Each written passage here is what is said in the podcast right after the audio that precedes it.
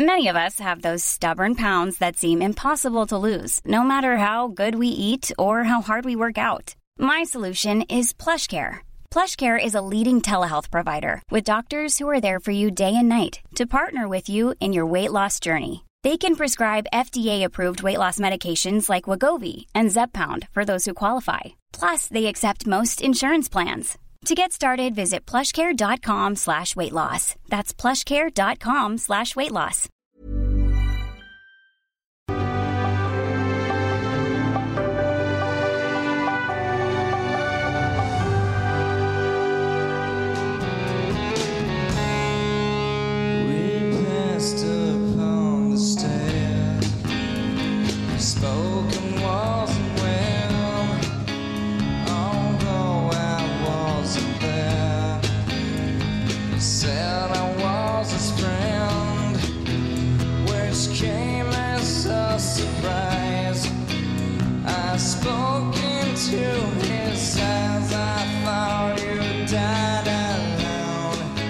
Hay personas con un genio tan extraordinario que les bastan 27 años para convertirse en leyenda.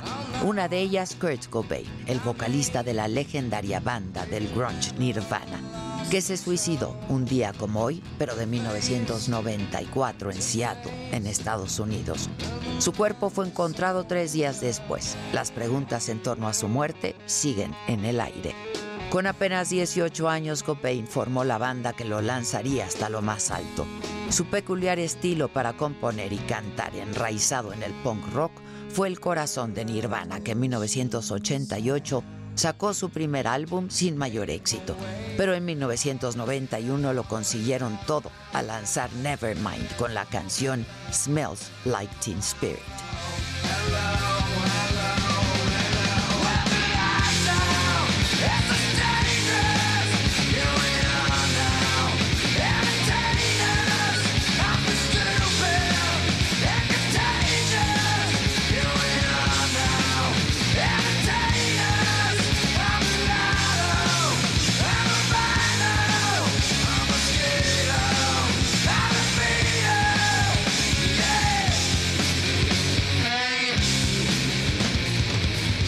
Ese disco está calificado como uno de los 500 mejores en la historia de la música por la revista Rolling Stone y se convirtió en una pieza clave de la escena estadounidense porque popularizó el grunge y marcó a toda una generación posterior del rock alternativo.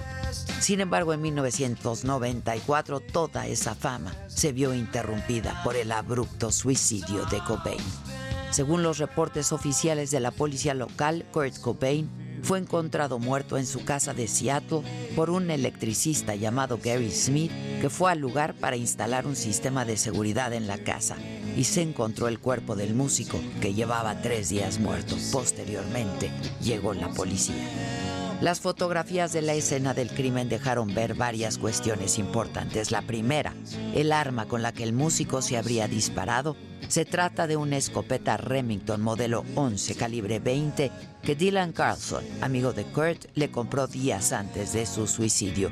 La foto del arma fue revelada hasta el 2016 por la propia policía de Seattle. También se pudo ver el kit que el cantante usaba para inyectarse heroína, una droga a la que llevaba siendo adicto desde hacía años y que usaba junto a otros fármacos, sedantes y alcohol, supuestamente para calmar el dolor de una enfermedad estomacal crónica que jamás le fue diagnosticada. Antes de su suicidio, Cobain había pasado un par de días en un centro de rehabilitación de California, pero escapó y regresó a su casa en Seattle. De esto no se enteró su esposa, Courtney Love, con quien el cantante tenía una hija que entonces tenía menos de dos años. A la muerte de Cobain le siguieron varias teorías que contradijeron el parte oficial de un suicidio, sobre todo por la nota que estaba a un lado del cuerpo del cantante, en la que le decía a su esposa que continuara sin él. Eso motivó a sus fanáticos a especular que ella estaría detrás de la muerte porque presuntamente estaba por divorciarse del músico. Sin embargo, ninguna evidencia ha bastado para reabrir la investigación o imputar a alguien cercano al cantante por su muerte. Y sus compañeros de banda han llamado a evitar especulaciones que afectan a la familia de Cobain. Así lo dijo el propio Chris Novoselic en el 2012. Something like terrible happens. Kurt Cobain committed suicide, and it's hard to accept that. Okay, the reality of it is really painful. So it's much easier to coat that or uh, avoid that feeling with some kind of conspiracy theory or or whatever. It's just La muerte de Cobain se volvió la noticia principal del 8 de abril de 1994. De inmediato sus fans llegaron y llenaron los alrededores de velas, flores y recuerdos para el cantante, cuyo funeral estuvo reservado solo para la familia y los amigos más cercanos. Como fue su última voluntad, su cuerpo fue incinerado y sus cenizas esparcidas en un lugar que solo conoce la familia. Han pasado ya 28 años de la muerte de Kurt Cobain, quien marcó un hito en la historia y que a través de su música, lo mismo enérgica que melancólica y reflexiva, le cantó a toda una generación convulsa en busca de una identidad.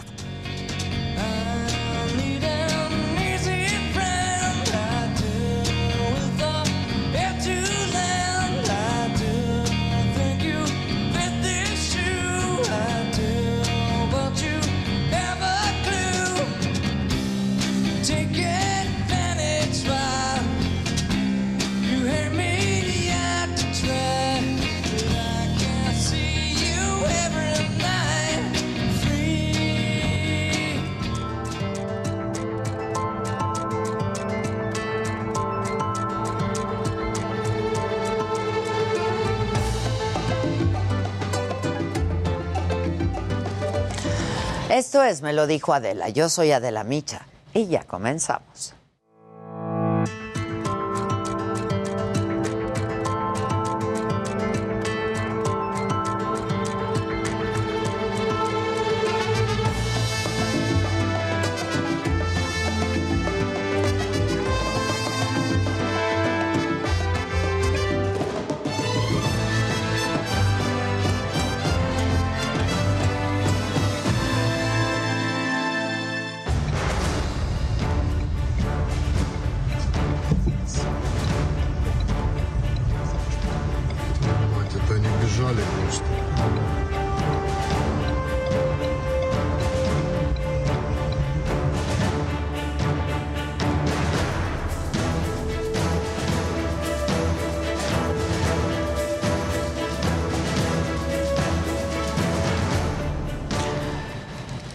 Imágenes estrujantes de la guerra son escenas de la tragedia en la ciudad de Bucha, en Ucrania.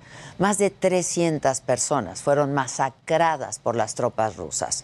Ucrania pidió de nuevo el apoyo de Occidente para llevar a Moscú ante la justicia internacional. Acusa genocidio. El Kremlin rechaza la participación de sus soldados en la matanza e insiste en que se trata de un montaje.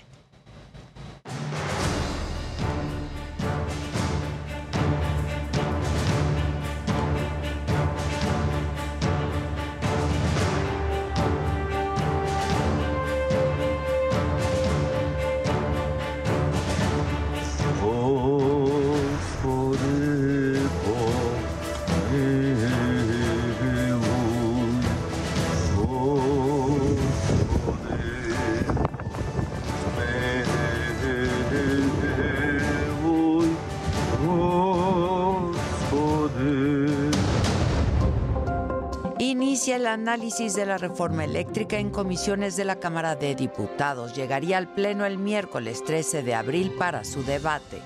En los próximos días, este proyecto es un proyecto estará sometido al escrutinio tanto de los integrantes de las comisiones, diputadas y diputados, de los siete partidos que integran este Congreso, como grupos y en lo individual. La coalición Va por México tiene lista una contrarreforma eléctrica. que sí busque que la gente pague menos en su recibo de luz.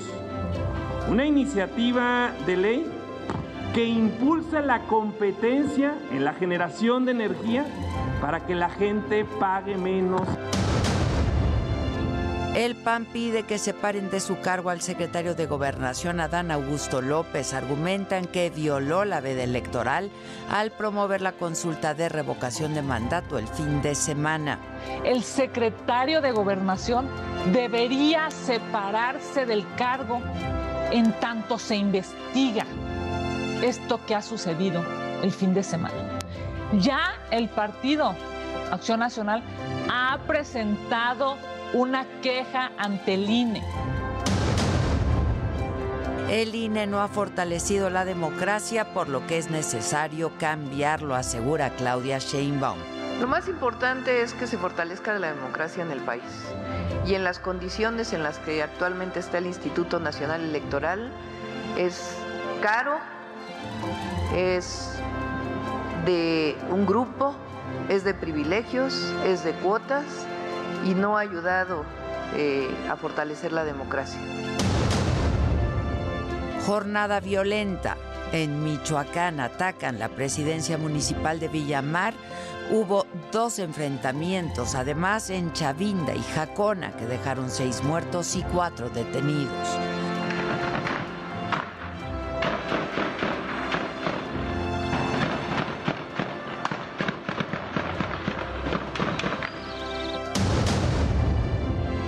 Ucrania insiste en que se le impongan nuevas sanciones a Rusia por los crímenes de guerra en Bucha.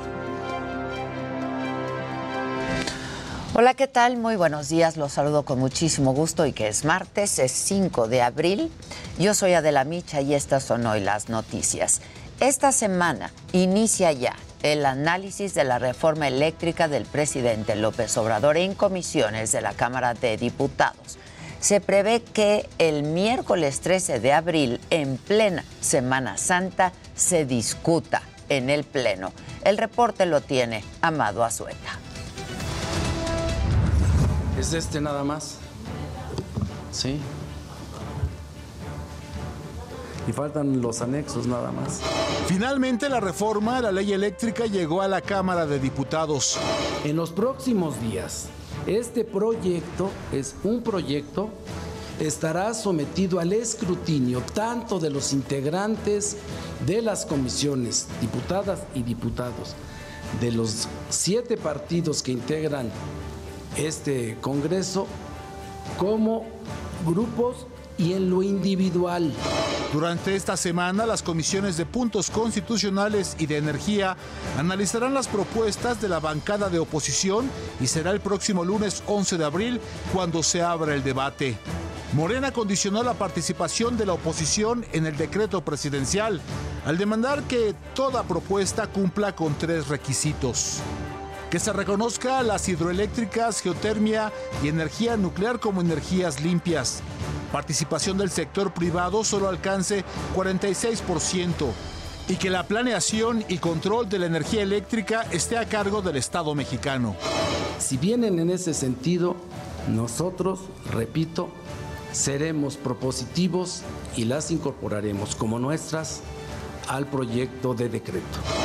De lo que ha adelantado la oposición, hay por lo menos tres acercamientos, reconocen los partidos afines a Morena.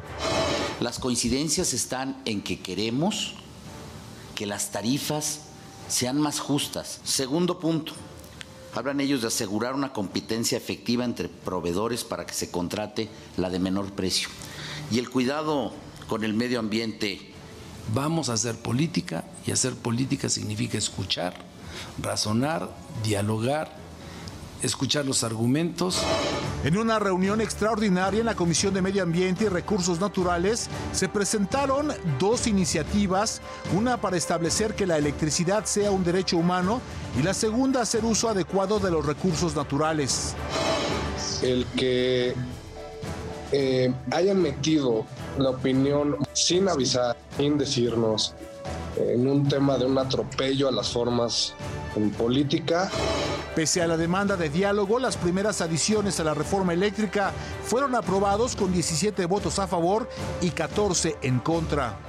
Al final, la presidencia de la Comisión de Medio Ambiente confió en que se lleve de igual forma los subsecuentes debates. Y esperemos que en lo posterior esta discusión que se lleve en ambas comisiones pues pueda ser con toda eh, la participación, la transparencia, pero sobre todo eh, con el respeto que tengo que decirlo se ha llevado también en esta comisión de medio ambiente. Para me lo dijo Adela, Amado Azueta, Heraldo Televisión. La coalición Va por México tiene una contrarreforma eléctrica lista y la va a presentar en caso de que sea desechada la del presidente en la Cámara de Diputados. Este reporte lo tiene Luis Pérez Curta. Vulnerables y familias de escasos recursos no pagarán el servicio de energía. Esta es la propuesta de iniciativa de reforma eléctrica de la coalición Va por México, conformada por los partidos PRI, PAN y PRD. Esta iniciativa de 12 puntos se presentará de desecharse la propuesta por el presidente Andrés Manuel López Obrador. Margo Cortés, líder nacional del PAN, en conferencia prensa conjunta con sus aliados Jesús Zambrano, dirigente nacional del PRD, y Alejandro Moreno Cárdenas, presidente nacional del PRI, adelantó que esta iniciativa de contrarreforma destacan crear una tarifa de energía eléctrica gratuita para las poblaciones rurales, hospitales públicos y guarderías, así como impulsará la competencia en la generación de energía. Que sí busque que la gente pague menos en su recibo de luz. Una iniciativa de ley que impulse la competencia en la generación de energía para que la gente pague menos en su recibo de luz. Alejandro Moreno destacó que la contrapropuesta es el producto de un trabajo en conjunto y que estará apegada a la competitividad y al desarrollo de oportunidades para asegurar la competencia efectiva entre las empresas productoras de energía. Esto es muy importante en esta contrapropuesta y también impulsar que haya garantías a la inversión extranjera, a la inversión nacional y que verdaderamente tengamos una certeza jurídica que se implemente eh, la generación de más y mejores oportunidades para los mexicanos, creación de empleos. El presidente nacional del PRD, Jesús Zambrano, afirmó que con la decisión de rechazar la iniciativa presidencial y presentar una contrapropuesta, la coalición Va por México demuestra que no está fracturada ni debilitada y que sí existe oposición en México. Hoy aquí dejamos muy claro que la coalición va en firme, se mantiene firme, que hay oposición, que estamos uh, eh, diciéndole a la gente que eh, de nuestro país que aquí estamos y que seguiremos juntos trabajando por el bien de la sociedad. La propuesta de reforma constitucional que se discute en la Cámara de Diputados limita al 46% la participación privada en generación eléctrica para favorecer a la Comisión Federal de Electricidad. Además, eliminaría los reguladores autónomos de energía, revisaría contratos previos y priorizaría a las plantas fósiles de la CFE sobre las renovables de privados. La reforma debe ser aprobada por dos tercios de los legisladores y para ello Morena y sus partidos aliados PT y El Verde deberán lograr votos por parte de la oposición que anunció que no votará en favor de la reforma si no hay cambios. Para me lo dijo Adela, Luis Pérez Courtad, Heraldo Televisión. El secretario de Gobernación, Adán Augusto López, se negó a hablar con los reporteros que estaban afuera de Palacio Nacional, que lo cuestionaron por la utilización de un avión de la Guardia Nacional para acudir a actividades partidistas el fin de semana, tanto en Sonora como en Coahuila. Secretario, secretario, ¿cómo está? Buena sobre este esta visita. Andaba muy animado este fin de semana. Secretario. Yo sé ¿Sí abordaron el avión de la Guardia Nacional, secretario? Sí, se usó el avión de la Guardia ¿Sí Nacional. usaron? Secretario.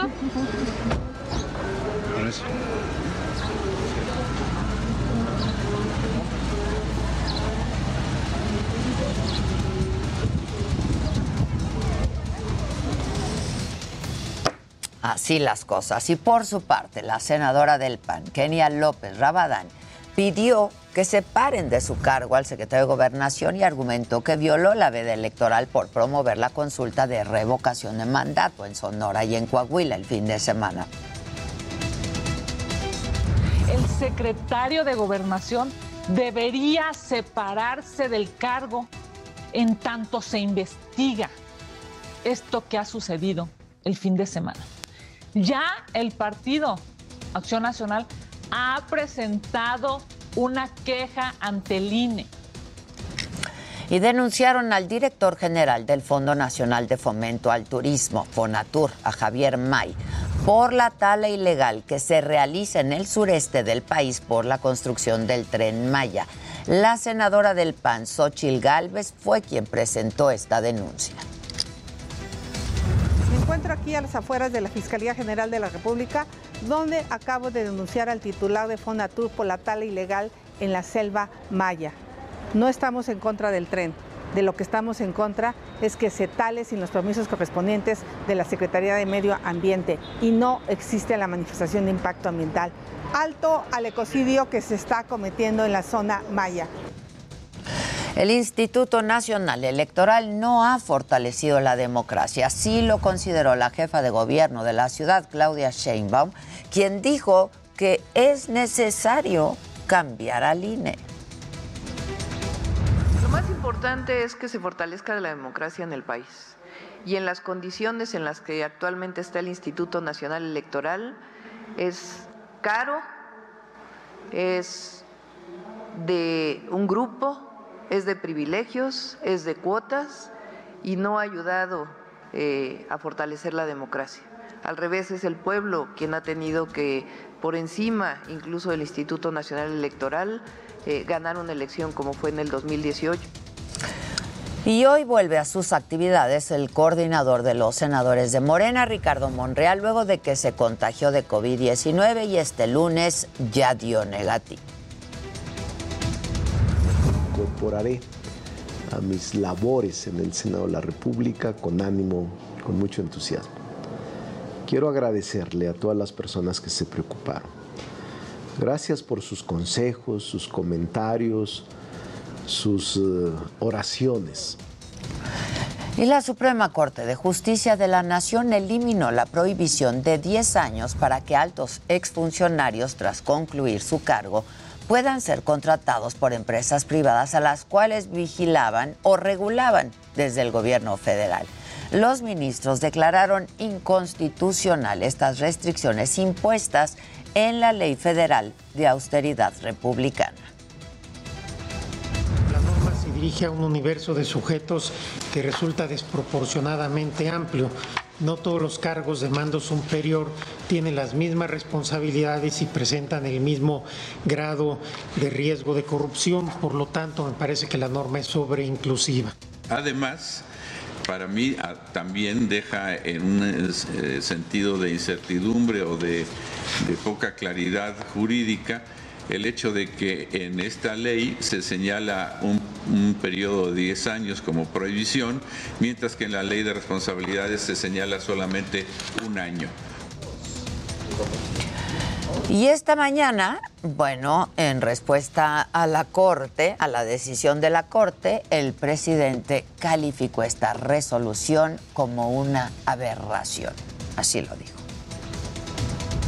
Yo no voy eh, a quedarme callado ante estas este, aberraciones. Si es que ya nos este, ofendieron, por decirlo menos, con estas prácticas.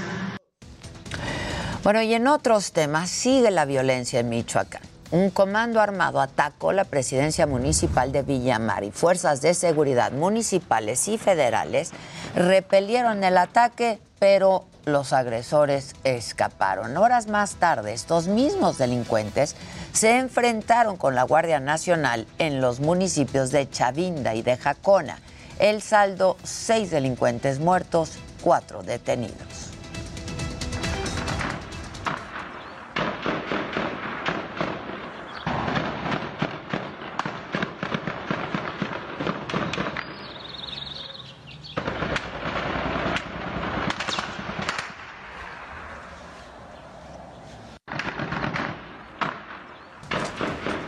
En Guerrero encontraron muerto al hombre que asesinó a dos personas y se enfrentó con policías el fin de semana en Acapulco.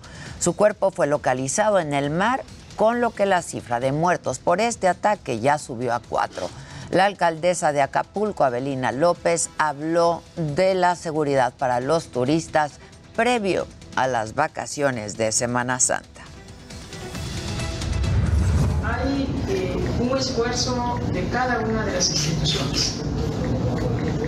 Inclusive hay sobre la mesa el planteamiento de ir reforzando el territorio, caminando eh, los diferentes elementos, llámese Marina, Guardia, en lo que conlleva a gran parte de Acapulco. En el día 41 de la guerra, Ucrania se prepara para una ofensiva rusa en Donbass. El presidente Volodymyr Zelensky dijo que Moscú concentra una cantidad importante de tropas y equipos cerca de esa región y que espera que el ataque sea todavía más brutal.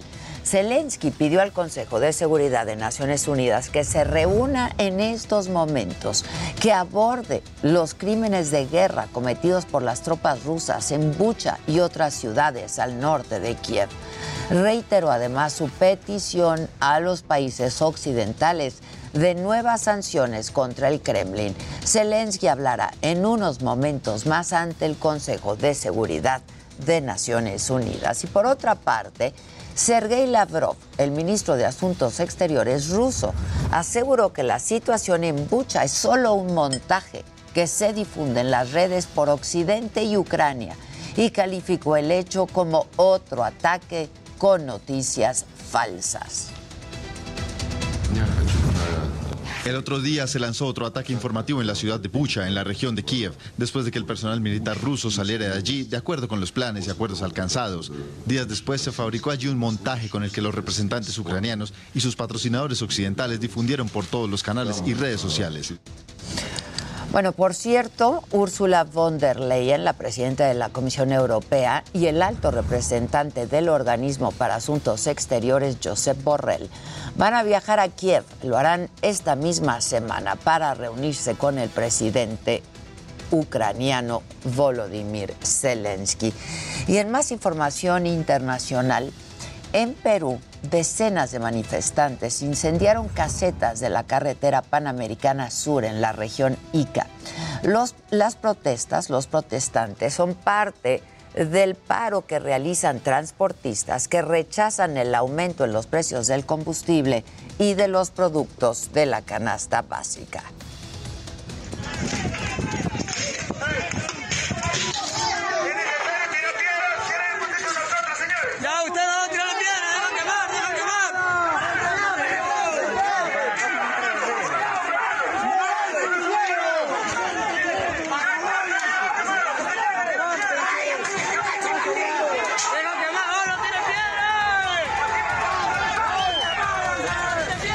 De regreso a nuestro país, a partir de esta semana entraron ya en vigor las modificaciones al reglamento de tránsito de la Ciudad de México. Se redujeron las causas por las que un coche puede ser llevado al corralón. Los detalles nos los tiene Alan Rodríguez. ¿Olvidaste renovar tu tarjeta de circulación o la licencia? Esto ya no será una causal para que remitan tu vehículo al corralón. Y es que a partir de este 4 de abril entraron las modificaciones al reglamento de tránsito, con el que se reducen de 77 a 36 las causas por las que un coche puede ser ingresado a un depósito vehicular. De las causales eh, que se eliminaron más comunes y que podían ser incluso cometidas por algún error humano, no tanto por quererlo hacer con dolo, es un ejemplo ¿no? muy claro, circular en sentido contrario. Otra es no tener tu licencia vigente, ya no será una causal para ser remitido al corralón, sin embargo se sancionará, al igual que tener la tarjeta de circulación no vigente, también será un motivo de infracción, pero no una causal para infraccionar, ¿no? por mencionar algunas de las más comunes. Para hacer cumplir con estas reglas, la Secretaría de Seguridad Ciudadana destinó a 400 elementos que contarán con un uniforme distintivo y una banda en el brazo con la leyenda autorizado para infraccionar, además de un código QR, el cual dirige a la información del oficial. con ese dispositivo móvil, que es lo de un teléfono, nosotros podemos hacer eh, la sanción ya digital y hacer el ahorramiento de papel. Atrás quedó el sistema de multas en papel impreso. Ahora los policías de tránsito cuentan con un equipo móvil cuyo sistema solo permite la elaboración de la multa y la captura de datos en un tiempo límite. Cuentan con una aplicación móvil, esa aplicación al momento de que el oficial la abre únicamente te da 20 minutos para que tú puedas realizar la infracción. Después de esos 20 minutos se cancela y si por alguna razón antes de esos 20 minutos el oficial cancela y no infracciona, queda un folio, queda un registro con el nombre y placa del elemento. El folio puede ser auditable para que pueda él comparecer ante la unidad de asuntos internos si es necesario. Además, se condonará el pago del 90% de la multa si este se realiza en los primeros 10 días. Para me lo dijo Adela, Alan Rodríguez, Heraldo Media Group.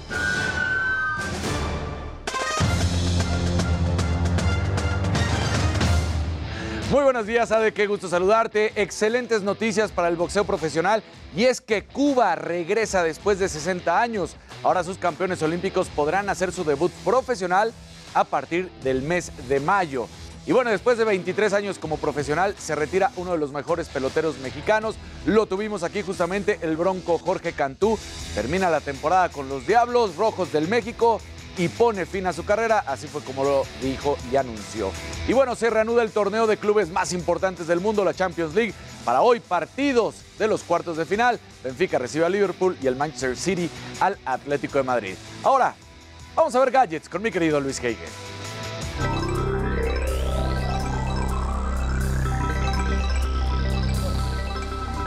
Muy buenos días y bueno, Epic Games, creadores de Fortnite y el motor Unreal Engine, anunciaron Reality Scan, una nueva aplicación que genera modelos en tercera dimensión usando la cámara de tu iPhone. Será muy útil para el metaverso. Y bueno, aquí les he hablado muchísimo de ciberseguridad, por eso les diré cuáles son los 10 estados del país donde los usuarios domésticos enfrentan mayores riesgos cibernéticos.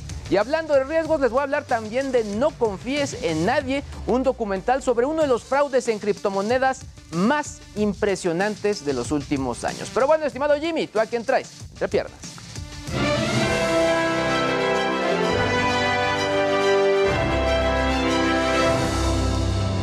Días, gente querida. Feliz martes a todo, a todos. Perdón. Bueno, pues ayer yo platiqué ni más ni menos que con Michael Bublé de su nuevo disco titulado Higher. Este álbum tiene 13 canciones y colaboraciones con Willie Nelson y Paul McCartney y está producido por Greg Wells y Bob Rock. De entre varias cosas, Bublé me confesó su amor por Luis Miguel y aquí les estaré mostrando todo lo que me contó. Y bueno, en otras cosas, malas noticias para el Army y es que no hay fecha que no llegue ni plazo que no se cumpla y es por eso que los chicos de BTS tendrán que regresar a Corea para hacer su servicio militar. Esto significaría una pausa de dos años en sus presentaciones y aquí les contaré más detalles. Y bueno, después de toda la polémica que ha causado Kanye West en los últimos meses, ahora el rapero decidió cancelar su participación en Coachella. Esto se suma a la cancelación de su presentación en los Grammys causada por insultos raciales que hizo contra el presentador Trevor Noah y aquí lo estaremos platicando. Pero bueno, buenos días mi querida Ade, regreso contigo.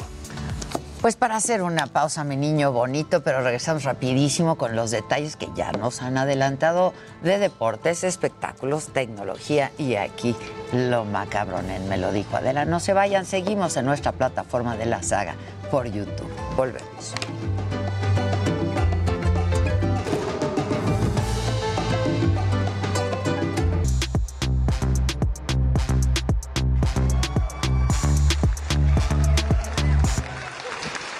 Bueno, ya estamos todos aquí a la mesa. Saluden, muchachos. Buenos días. Buenos días. Gente querida. La gente está. Para todos en sus casitas. Y la gente volcada contigo, Maca, felicitándote por tu, tu- Mi onomástico. Tu onomástico. Oigan, este, están padres los 36.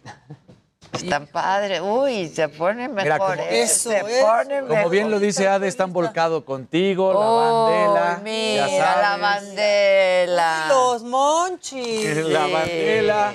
Hasta veneno te mandó. Todo lo que cenamos, Adela y yo. Todo. Oigan, gracias. ¡Qué padre! O sea, miren, es mucho comercial, pero es todo lo que come la rocaleta. ¿Te acuerdas? Todo lo que se todo lo come. que cenamos, o sea, todo lo que tú y yo ponemos Mira. en un bowl. Sí. Uy, el mazapán también.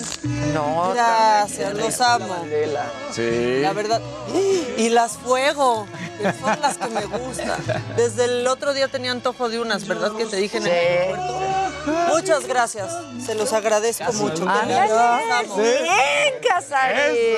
Casarín. Bien. Oigan, gracias por mi regalo. Que cumplas muchos años más, Maquita. Muchas, muchas gracias. Así como ahora, trabajando. Sí, siempre trabajando. Y mi vital líquido, ya lo vi. Sí, gracias. claro. Gracias, gracias, gracias. Pues muy bien, empezamos contigo, levanta el evento, porque hoy las noticias estuvieron. Uy, por los suelos. Joder. Bueno, echen el macabrón no. entonces.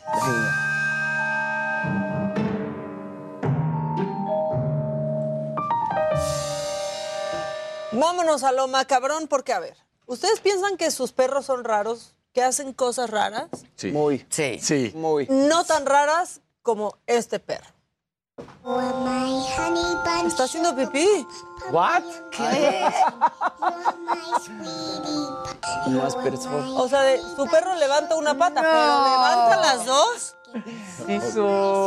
No. Nunca me ha tocado, vaya que he tenido perros, nunca me ha tocado uno que haga algo así. ¿Por no. qué? ¿Por qué? Lu Castillo dice, feliz cumple, mamáquita, lo mejor de la vida para ti de parte de toda la banda MLDA. Me Muchas gracias por mi dotación, me sentí en Chabelo. Eso. Muchas gracias, está increíble. Iris DM también, feliz cumple maca para tu venenito y puro naranjita, ¿eh? O sea que al ratito le Les vas- voy a bailar. Le toca bailecito Ah, ya se va a terminar por fin la ya vamos a poder retomar el mismo tema, pero ahorita escogemos uno. Oigan, ¿han tenido calor todavía? Sí. Ayer Cada no tanto. ¿eh? Sí, ayer fue, hizo menos. Como el domingo, no. No, lo del domingo sí. Lo del No, lo del domingo domingo no estuve bárbaro. ¿Qué es una ola? ¿Qué quieren? ¿Acabar con nosotros? Bueno, yo aquí estoy encontrando pues maneras de representar lo que sentimos con este calor y aquí está otra. Ayer fueron las nutrias, hoy es esta lechuza o búho o lo que sea. Mira, están con los Así estamos. No. Necesitamos. What a glorious feeling. Bien mojadito. Es que sí dan ganas. Sí. Yo el otro día quería mojar mis calcetines y así dormirme. Así. Bueno, así estamos, la verdad. Y qué bonito es el amor, ¿no? Casi siempre. Siempre es bonito. Siempre. Cuando eres niño es más bonito el amor. O sea, cuando te enamoras por primera vez. Ah, sí es bien bonito. Este niño lo vivió y su mamá estaba grabando el momento exacto en el que este niño se enamora por primera vez. A ver.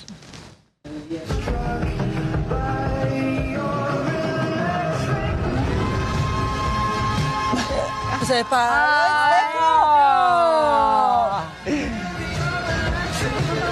¡Ay, ahí va por Sí, ella! ¡A por ella! Contra todos los obstáculos. Sí, sí, sí. Se convirtió en todo un hombre en ese momento. Bonito, ¿Ven? Estamos Para documentar el optimismo. Exacto. Exacto. Y del, del amor nos vamos al llanto porque este gato... Puta. No, pero nos va a dar risa. Es que este gato llora desconsoladamente, pero porque está junto a su amo pelando, picando cebolla. Ay, pobre. No se quita de ahí, es masoquista. A ver.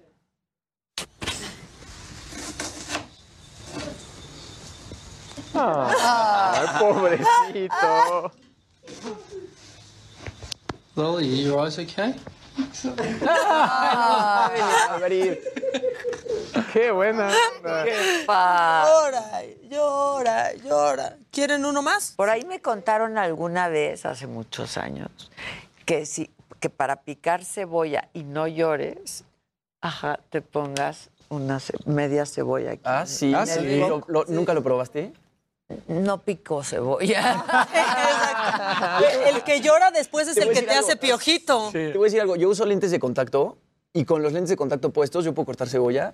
Ah, sin problema. Sí, Que traes escudo. sí, traigo escudo. ¿Y no Traes te, truco. no te vas a operar? Sí, me quiero operar. Pues sí. Sí. sí. Si me está viendo por ahí Ponte una lentes, clínica. con lentes te verías muy guapo. Yo me operé. Pero es que, ¿sabes qué pasa? Que tengo tanto aumento que si me pongo lentes... No, serían así. ojitos así. Yo usé de lentes de contacto años, pero luego me operé y ya eso es otro boleto. Y, te, y quedaste O sea, despertar viendo, bueno, luego no se sabe si es bueno o malo, De- pero... Depende de dónde despiertes. Después de que. Exacto. Exacto. Pero sí es otro boleto. Sí, sí lo voy a hacer. Sí.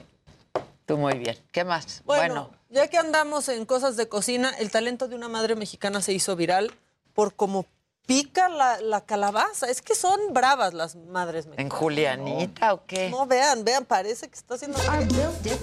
Ma- a machetazos, pero vean eso.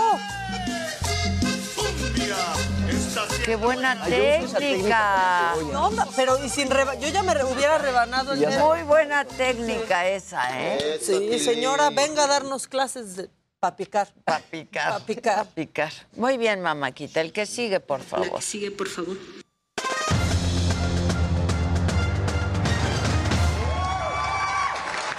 Feliz cumpleaños, Maquita, otra Gracias, vez. Por Dani. supuesto, aquí nos lo damos 20 veces, ¿por qué no festejarte Veinte también? veces. Cada sección es una ronda del salón. Ade, ¿cómo estás? Muy bien. Muy- buen día, buen día. Oye, pues una noticia padre, la verdad, y, y de esas que, que dan gusto en el deporte, porque Cuba, pues ya sabemos, con todas las restricciones que hubo, de- no había podido tener tampoco deporte profesional. Era amateur, iban a los Juegos Olímpicos, pero no lo hacían. Pues ahora sí, por primera vez en 60 años, Cuba vuelve de manera oficial al boxeo profesional. Va a ser aquí en México, en Aguascalientes. Van a empezar a entrenar a los boxeadores cubanos allá en Cuba. Van a viajar a nuestro país y van a tener sus funciones en Aguascalientes. Esto es con la empresa Golden Ring Promotions, que bueno, pues está al frente un mexicano. Van a estar incluidos los olímpicos Julio César La Cruz, Arlen López, Ronnie Iglesias y lo, quien es ahorita la joven sensación, Andy Cruz. Así que van a poder hacer en mayo próximo su debut y esto es excelente porque pues el presidente de la federación, Alberto Push de la Barca y el titular de Golden Ring, como lo decíamos, Gerardo Saldívar, mexicano, anunciaron esto. Seis de las principales figuras de los domadores de Cuba tomarán parte en combates a seis rounds, al menos cuatro eventos este año. Así que, pues bien, ¿no? Porque ahí Muy están bien. regresando el deporte profesional y, y son buenos boxeadores. Es lo que te iba a decir, son, muy buenos. buenos boxeadores, sí. Sí. Sí, en, en los Juegos Olímpicos siempre salen en ganadores. La mayoría de las ocasiones, porque pues sí. Pero no hay boxeo Pero no había profesional. boxeo profesional, entonces ya regresa. Qué bien. Sí, la verdad es que muy padre en esa situación. Y, y de estas noticias, de, de un poquito triste, pero a la vez es, es como, me alegro, no me alegro, es conmovedora exactamente. Eh, pues el campeón ucraniano de artes marciales mixtas, que es Yoroslav Amosov, pues había dejado el deporte para unirse al ejército, como muchos otros que ya habíamos hecho un recorrido. Pero él había perdido su cinturón y resulta que, bueno, pues ya lo encontró, estaba escondido dentro de su casa, que está dentro de la zona de combate, y aquí vamos a ver cómo fue. Ay, a ver.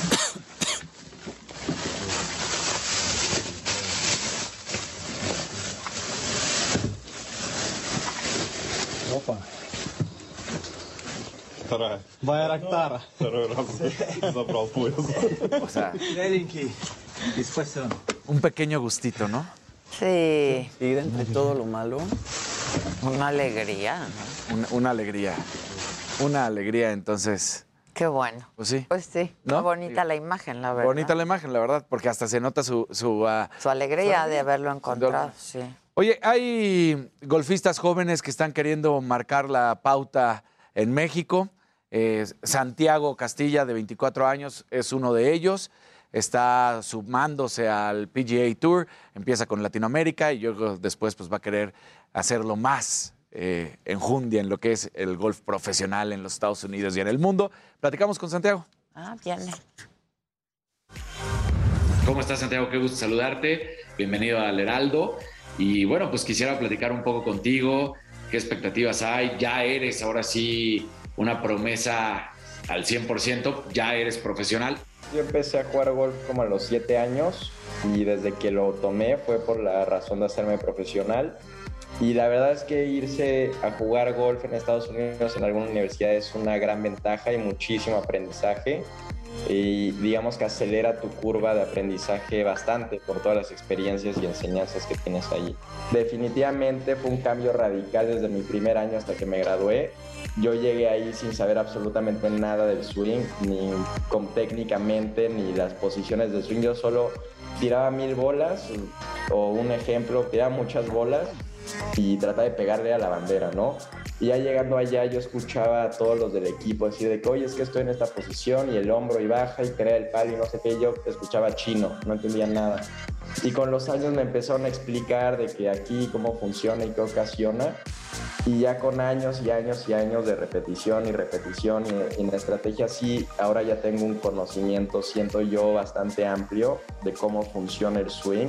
Creo que eh, la pregunta invariable a todos los deportistas mexicanos que no son futbolistas, ¿por qué el golf y no el fútbol? ¿no? Porque como que siempre viene eso, porque aquí el, el deporte nacional es el fútbol, ¿no?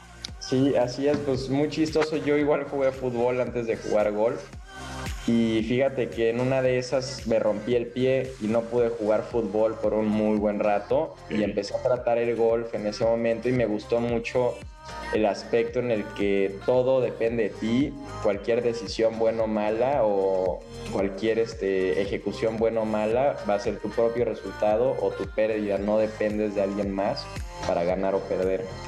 Para el ojo normal del que no es profesional, pues tú ves y hay que hacerle un poquito a la derecha o está inclinado, pero que realmente ven el camino trazado en el pasto ustedes, ¿no? Sí, sí, sí, sí, eso es parte, lo más importante, yo digo, de la rutina, es imaginarte la bola que va perfectamente o una línea, lo que sea, porque te imaginas perfectamente todo el camino y cómo entra el hoyo, ¿no? Incluso en qué parte del hoyo quieres que entre. Por el momento yo estoy esperando a que sea la escuela de calificación de la gira mexicana para jugarla en, por mientras voy a jugar calificaciones de varias giras como el PI Tour Latinoamérica, el Conferry Tour. También voy a jugar la calificación para el México Open, que es un PGA Tour. ¿A quién quieres emular, Santiago? El que me dio la pasión del golf es Tiger Woods. Todos sabemos que los récords de Tiger Woods es algo impresionante, es casi inhumano. Pues ahí está. Qué padre, ¿no? Sí, ¿no? Sí, qué, Labrando su camino. qué buena onda. Desde los Muy bien. El que sigue, por favor. que sigue, por favor.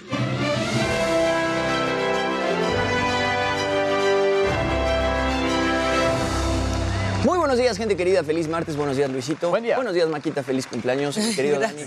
Ah, de bonita. Buenos Mi días. niño ¿cómo bonito, estás? ¿cómo estás? Muy bien. Creo que te va a gustar lo que traigo hoy porque ayer platiqué con Michael Bublé de su nuevo disco Higher. Tiene 13 canciones y colaboraciones con Willie Nelson y además Paul McCartney. Él reversiona esta canción My Valentine de Paul McCartney y el mismo Paul va al estudio a, a grabarla grabar con, con él. con Michael Ah. Bublé. Uy, qué y buena además te mandó un saludito en español bastante simpático. así No que me digas. Vamos a ver. A ver, viene.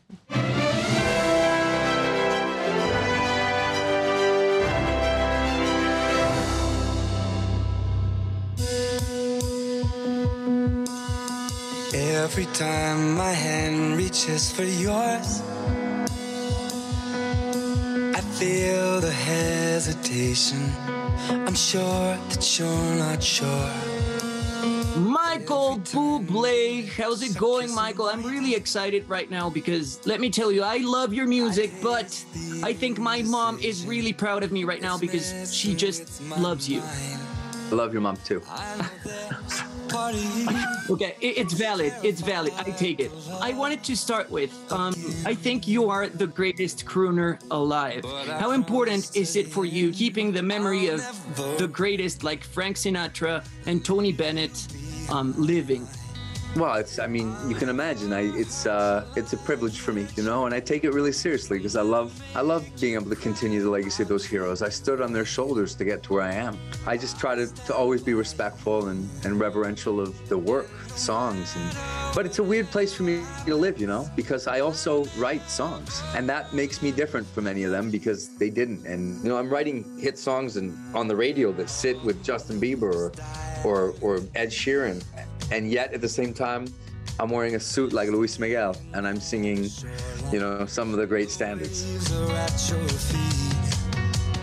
You you sang some song from Luis Miguel some time ago, didn't you? I'm a huge Luis Miguel fan. I think he's one of the greatest voices of all time. He made my life a little bit crazy this year because every time his Netflix show had a new episode, my wife would make me take the children and I had to just be quiet because she would start start screaming, "It's on again! It's on!" But he's a he's a beaut he's a beaut, man. I I hold him in the same regard as I hold Tony Bennett and Frank Sinatra and Dean Martin. I think he's one of the icons. You produced this album with so many great producers. Do you feel more confident as time goes by, or do you feel a greater responsibility for everything to sound perfect? I've always cared. You know, I'm a, I've, uh, every note. There's never been one note that ever left my mouth or got onto a record without me caring deeply about it. It's become more of a joy. I think I've learned a lot. Oh, you know, over the last 20 years of making records, I've really been lucky to learn by osmosis by working with the greatest musicians in the world. So it's just become more of a joy, you know? Like, I feel like I'm a chef. I'm a chef who loves creating his dishes. But more than that, I love the people I'm creating them for. Hola Lela, soy Miguel Burbuja y yo quiero decir muchas gracias por todo. Soy una fan de vos y perdón, te- tengo un acento argentina. Pero quiero, muchas gracias y no puedo esperar mi vos.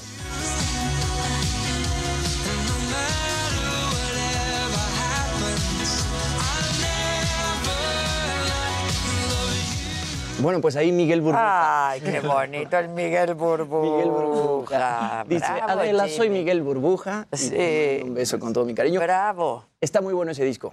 Hay que escucharlo. eh, pues es Michael. Es ¿no? Michael De todos los. Eh, qué Claro. bárbaro. Lo escuchamos cada Navidad. Sí, y creo cada que eso es lo que Navidad. más, este, es representativo de Michael Bublé, pero sus canciones Tiene originales son también impresionantes y- también. y compone. La carretera Y me gusta mucho Bublé. que uno de sus Ídolos. no, ídolos sea Luis. Miguel. Está padrísimo. Él la trae muy bien. Es que Luis Miguel también es un intérprete fuera de serie. Y justo es lo que Fuera de sí. serie. Yo lo, lo- lo tengo en el mismo pedestal en el que tengo a Tony Bennett y en el que tengo a, a Canta Frank muy impresionante. Sí, sí. Muy bien, deberían de cantar juntos. Ay, debe- debería de venir No. y cantarnos aquí. Ay, sí. Pero imagínate ellos dos juntos cantando. Cantando, wow. Sería increíble. Increíble. Muy bien, mi niño bonito. El que sigue, por favor. La que sigue, por favor. ¿Qué pasó?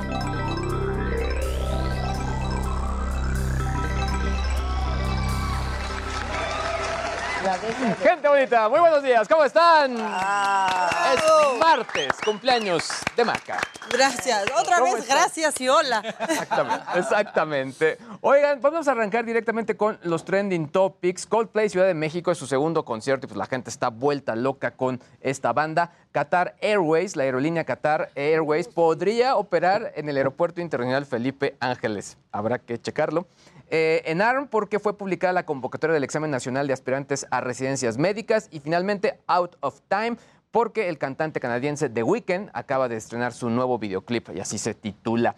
Eh, creo que también eh, se vuelve muy interesante lo que está ocurriendo en los últimos días, sobre todo porque al final, como les decía al inicio, acá de pronto hemos hablado mucho del tema de ciberseguridad y la compañía Avast lanzó un recuento de las ciudades donde por meterte a internet puedes encontrar más riesgos. Entonces, por ¿Cuáles ejemplo, son? mira, de, de México, para que nos demos una idea y que la verdad es que pues está bastante, bastante fuerte, la número uno con más riesgos para meterte a internet es Tabasco. No. Como Estado de la República. Después está Chiapas, está Campeche, Yucatán, Sonora, Quintana Roo, Chiapas, Tamaulipas y en el norte, Nuevo León, Baja California y Veracruz. Ellos lo que analizan es que como al final pueden notar que el Internet puede estar más acotado, digamos que se utilizan más elementos que generan inseguridad. Es decir, estás utilizando algún tipo de VPN o ese tipo de cosas, entonces te estás arriesgando más y por lo tanto te estás metiendo. Pero a mí lo que me llama la atención es que para que se vean en el escenario gl- global, la número uno es Kosovo, después está China, Afganistán, Yemen, el número cinco Angola. No manches. O sea, básicamente... Tabasco. Tabasco es el... Tabasco. Por eso un poco vi este Yucatán, ranking que es de y las me llamó más- muchísimo de la, los- la de los atención. estados, perdón, más seguros. Tranquilos, sí. del No, y podrías pensar que quizá, no sé, se habla mucho de Mérida. En Yucatán eh, ha- hablan mucho el tema de la digitalización que tuvo el Estado, que tuvo la ciudad, eh, pero al final yo hubiera pensado quizá la Ciudad de México. Claro. Por la cantidad de gente, Monterrey, Guadalajara, lo que se está claro. tra- transaccionando por allá, Y pero no. pero no, el sur. Pero es porque está más restringido y tienen que usar más trucos. Exactamente, eso fue, es lo que llama la atención. pero en fin. Ahora, por otro lado... El subepene. El VPN. El subepene. Hablando de riesgos, les quiero compartir eh, esta historia eh, que es de un documental que se llama No confíes en nadie.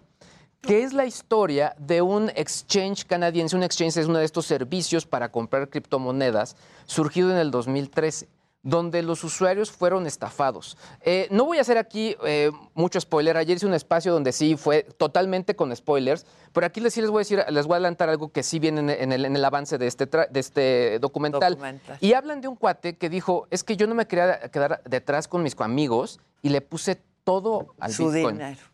Todo. Entonces de pronto habla de casi 500 mil dólares que le metió a Bitcoin y de pronto empezaron a detectar bajas y dijo, bueno, buen momento para salir y quiso pasar todos sus Bitcoins a dólar canadiense. Esto ¿Y está no en Vancouver, pudo? Y no pasaba.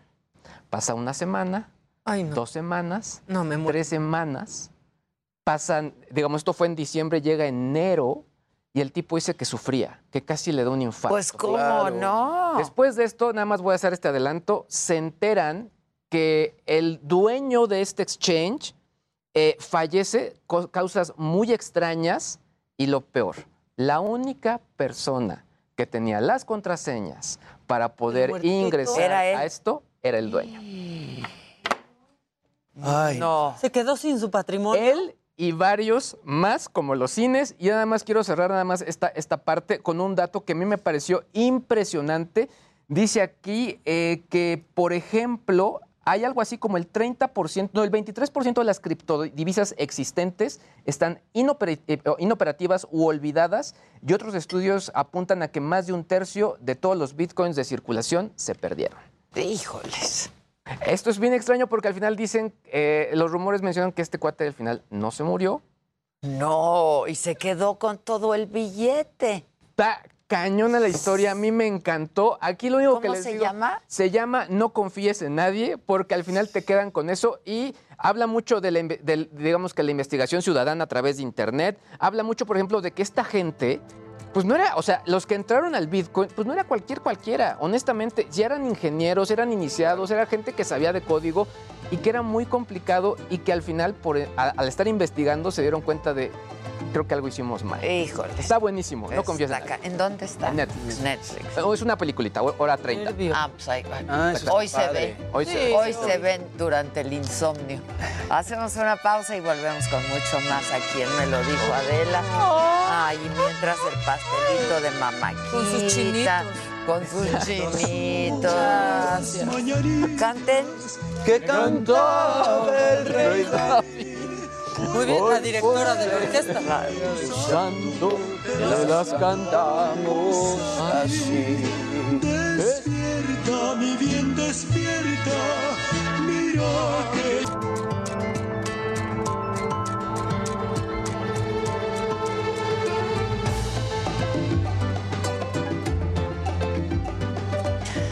Bucha, a las afueras de Kiev, en la capital de Ucrania, es sin duda el retrato más cruel de la guerra y a la vez es la radiografía del fracaso de la comunidad internacional. Las tropas rusas dejaron devastada esa región en su intento por conquistar Kiev durante las primeras semanas de la invasión. Pero cuando Ucrania retomó el control, no encontró esperanza, sino muerte. Y ahora el mundo, todos, somos testigos de que en las entrañas de lo que en otro momento fue una ciudad, hoy, hoy solamente hay cadáveres, algunos sobrevivientes, pero huele a muerte. La primera información sobre Bucha hablaba de decenas de cuerpos esparcidos en las calles y ahora sabemos que el horror es incluso más grande. Los cadáveres de civiles desarmados estaban en zanjas, en sótanos convertidos en refugios improvisados. Algunos estaban maniatados o fueron puestos en fosas. Otros otros presentaban evidentes signos de tortura. Y ahora se habla de más de 300 personas asesinadas, eso solamente en este lugar, en Bucha. El presidente Zelensky estuvo ayer ahí y esto dijo. Estos son crímenes de guerra y serán reconocidos por el mundo como un genocidio. Ustedes están aquí y pueden ver lo que ocurrió. Sabemos que miles de soldados mataron y torturaron, Desgarraron miembros, violaron mujeres y mataron niños. Creo que esto es más que... Esto es un genocidio. Otros líderes mundiales se han pronunciado también ante la matanza que soldados rusos hicieron en Bucha. Todos estamos extremadamente conmocionados y lo hemos condenado con la mayor de las fuerzas. En segundo lugar, está claro que hay indicios claros de crímenes de guerra. Era el ejército ruso el que estaba en Bucha. Señor presidente Macron, ¿cuántas veces ha negociado con Vladimir Putin? ¿Qué ha logrado? No se debe dialogar ni negociar con criminales. Los criminales deben ser combatidos. Nadie negoció con Hitler. ¿Negociaría usted con Hitler? Ustedes recordarán que fui criticado por llamar criminal de guerra a Vladimir Putin. Bueno, vi lo que pasó en Bucha. Esto lo justifica. Es un criminal de guerra. Y es que honestamente no hay otra forma de decirlo. Es evidente que se trata de un genocidio, un crimen de guerra. Esto que ocurrió en Bucha se añade a las fichas del tablero de la guerra y pone más presión sobre Europa, que se ha visto renuente a cortar el flujo de gas ruso que recibe. Las horas que siguen son cruciales. Occidente se juega la estabilidad internacional porque si esto es posible, si esto es tolerable y si esto no tiene consecuencias, entonces, ¿qué es lo que nos depara? Pues será solo la escalada del conflicto. Y mientras estas imágenes circulan, mientras Ucrania sigue pagando con sangre su soberanía, el Ministerio de Defensa ruso dice que las imágenes de cadáveres en Bucha son falsas y que ni un solo residente local sufrió ninguna acción violenta durante la ocupación rusa de Bucha. Es el más cruel de los cinismos y es la más aberrante falta de humanidad. Y el mundo no puede ni debe olvidar esta masacre en Bucha. Hoy, frente a estas imágenes, las sanciones económicas no no bastan y las condenas de los líderes mundiales no son suficientes, vamos, no han servido de nada. La guerra no puede continuar. De lo contrario, estaremos al capricho de Vladimir Putin, quien libra su lugar en la historia en el apartado de los genocidas. Yo soy Adela Micha. Continuamos. Inicia el análisis de la reforma eléctrica en comisiones de la Cámara de Diputados. Llegaría al Pleno el miércoles 13 de abril para su debate. En los próximos días, este proyecto es un proyecto estará sometido al escrutinio tanto de los integrantes de las comisiones, diputadas y diputados, de los siete partidos que integran este Congreso, como grupos y en lo individual. La coalición Va por México tiene lista una contrarreforma eléctrica. Que sí busque que la gente pague menos en su recibo de luz. Una iniciativa de ley que impulse la competencia en la generación de energía para que la gente pague menos.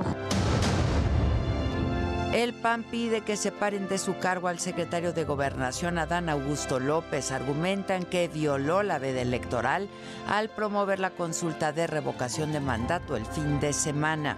El secretario de Gobernación debería separarse del cargo en tanto se investiga esto que ha sucedido el fin de semana. Ya el partido Acción Nacional ha presentado una queja ante el INE. El INE no ha fortalecido la democracia, por lo que es necesario cambiarlo, asegura Claudia Sheinbaum. Lo más importante es que se fortalezca la democracia en el país. Y en las condiciones en las que actualmente está el Instituto Nacional Electoral, es caro, es de un grupo, es de privilegios, es de cuotas y no ha ayudado eh, a fortalecer la democracia. Jornada violenta En Michoacán atacan la presidencia municipal de Villamar. Hubo dos enfrentamientos, además en Chavinda y Jacona, que dejaron seis muertos y cuatro detenidos.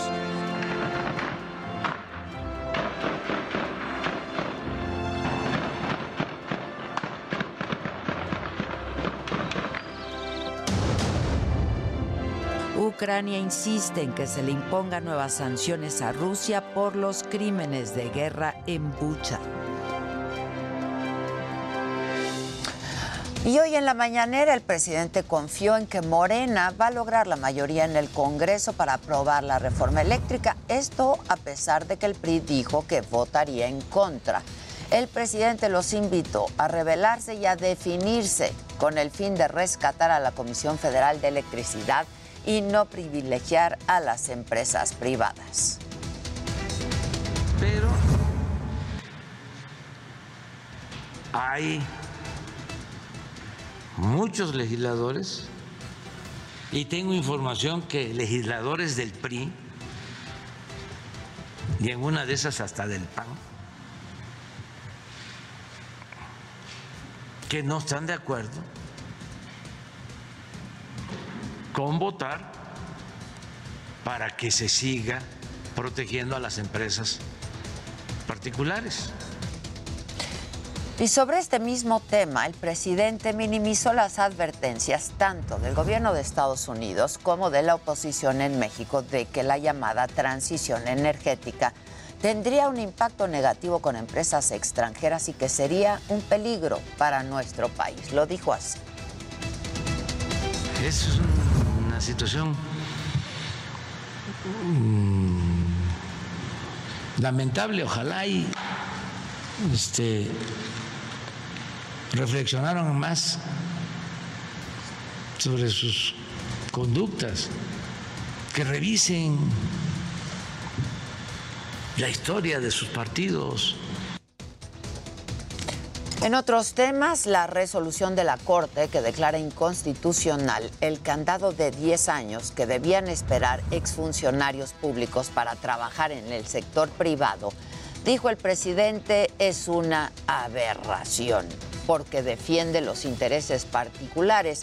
Incluso puso como ejemplo a los expresidentes Ernesto Cedillo y Felipe Calderón. Yo no voy eh, a quedarme callado ante estas este, aberraciones. Si es que ya nos este, ofendieron, por decirlo menos, con estas prácticas. Y sobre el tren Maya, dijo el presidente, eh, que la gente sí apoya su proyecto y aseguró que las campañas en contra de esta obra son de neoliberales que defienden la corrupción y los calificó de faltarios por usar a artistas que, dice él, ni sabían nada de la construcción. El presidente les ofreció una disculpa porque el tren Maya se va a terminar en tiempo y forma en diciembre del 2023. Pero los corruptos, porque no hay otra palabra más clara, lo que quieren es mantener el mismo régimen y están queriendo, hablando en términos de trenes, descarrilarnos, pero no van a poder. Y sobre este mismo tema, el presidente dijo que su gobierno está dispuesto a ir a procesos legales y a resolver amparos promovidos por opositores y ambientalistas que no están de acuerdo con el tren Maya. Y les envió el siguiente mensaje desde Palacio Nacional. Piensan que va a ser eh, eh, indispensable el que nos...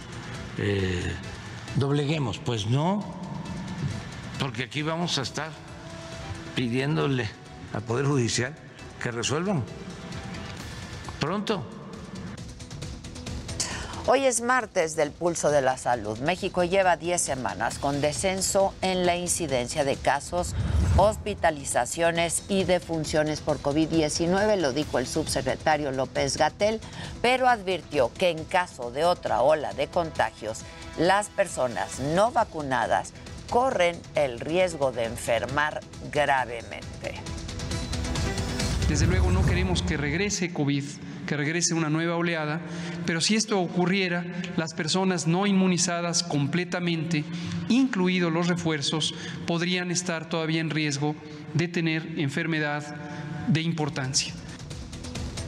Y vamos ahora con mi compañero Francisco Nieto. Nos tienes más información de la mañanera. Paco, buen día. ¿Qué tal? Eh, muy buenos días. En la conferencia de prensa del presidente López Obrador, el secretario de Relaciones Exteriores, Marcelo Ebrard, eh, iniciará negociaciones con Qatar Airways para hacer, eh, para que hagan operaciones en el aeropuerto internacional Felipe Ángeles.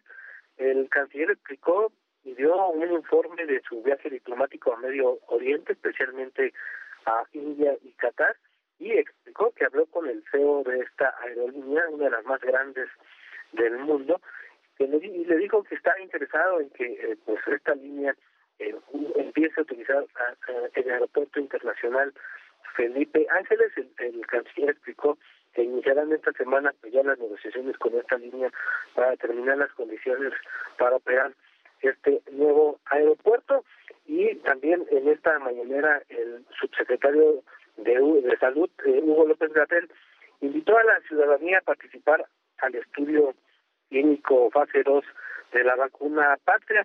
El funcionario explicó que pues los resultados que van hasta el momento es que este biológico está está mostrando que es superior a otras vacunas que se aplican en el país. Explicó que esta vacuna cuando ya esté avalada por la COFEPRIS podría convertirse en la vacuna de refuerzo para futuras ocasiones y también Adela en estos momentos el presidente está hablando está concluyendo ya una, una llamada telefónica con el primer ministro de Canadá, Justin Trudeau. El presidente está hablando sobre el tema de la reforma eléctrica, como también lo está haciendo con los estadounidenses, pero en este caso empezó este diálogo vía telefónica con el primer ministro. Posteriormente tendrá un encuentro con el secretario de Agricultura de los Estados Unidos y con el embajador de ese país, eh, que es Salazar, y a la hora de la comida el presidente estará recibiendo a empresarios de Monterrey. Estos empresarios ah, se les pedirá que ayuden con el tema del agua que está es una de las grandes problemáticas en estos momentos en Nuevo León. Pues esto es parte de lo que está ocurriendo aquí en Palacio Nacional. Muchas gracias, Paco. Estamos atentos. Vamos antes con Israel Lorenzana, antes de hacer una, una pausa. Entiendo que estás, Israel, afuera de la feria de Chapultepec. Así es, Adela, muchísimas gracias. Un gusto saludarte esta mañana. Pues fíjate que estamos exactamente aquí en el bosque de Chapultepec, afuera exactamente de donde estaba la feria. Digo donde estaba porque desde hace dos años ha dejado ya de funcionar y es que ha comenzado el desmantelamiento de la montaña rusa aquí en Chapultepec, Adela. Esta montaña, por supuesto, histórica, inicia pues ya su desmantelamiento el día de ayer y se cumplen 58 años de vida de esta histórica montaña rusa, Adela. Fíjate que es icónica su estructura y además, bueno, pues en ella se escribieron récords mundiales como la montaña rusa más alta y más larga y más rápida de todo el mundo, los récords de más vueltas que un mexicano haya alcanzado en una montaña rusa, los reconocimientos internacionales también por ser una de las tres con diseños especiales en todo el mundo y por supuesto su construcción fue en los años 60.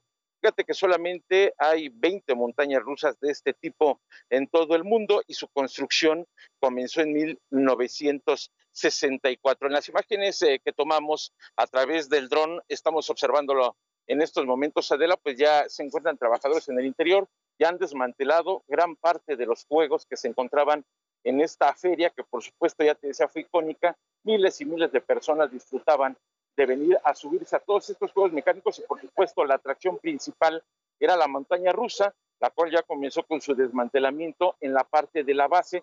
Por supuesto, esto va a tardar aproximadamente un año, Adela, para poderla desmantelar totalmente y abrir paso al nuevo centro de diversiones de nombre Aztlán, el cual eh, pues estará ya en funcionamiento, se prevé que sea dentro de un año y medio, Adela, así lo dio a conocer la jefa de gobierno Claudia Sheinbaum, y bueno, pues en ese sentido los trabajos se llevan a cabo, hay maquinaria, hay algunas retroexcavadoras y por supuesto personal que está trabajando ya en el interior de lo que queda de esta famosa feria de Chapultepec. Sí, famosísima. Sí da como tristeza, ¿no? Todos tenemos una historia ahí.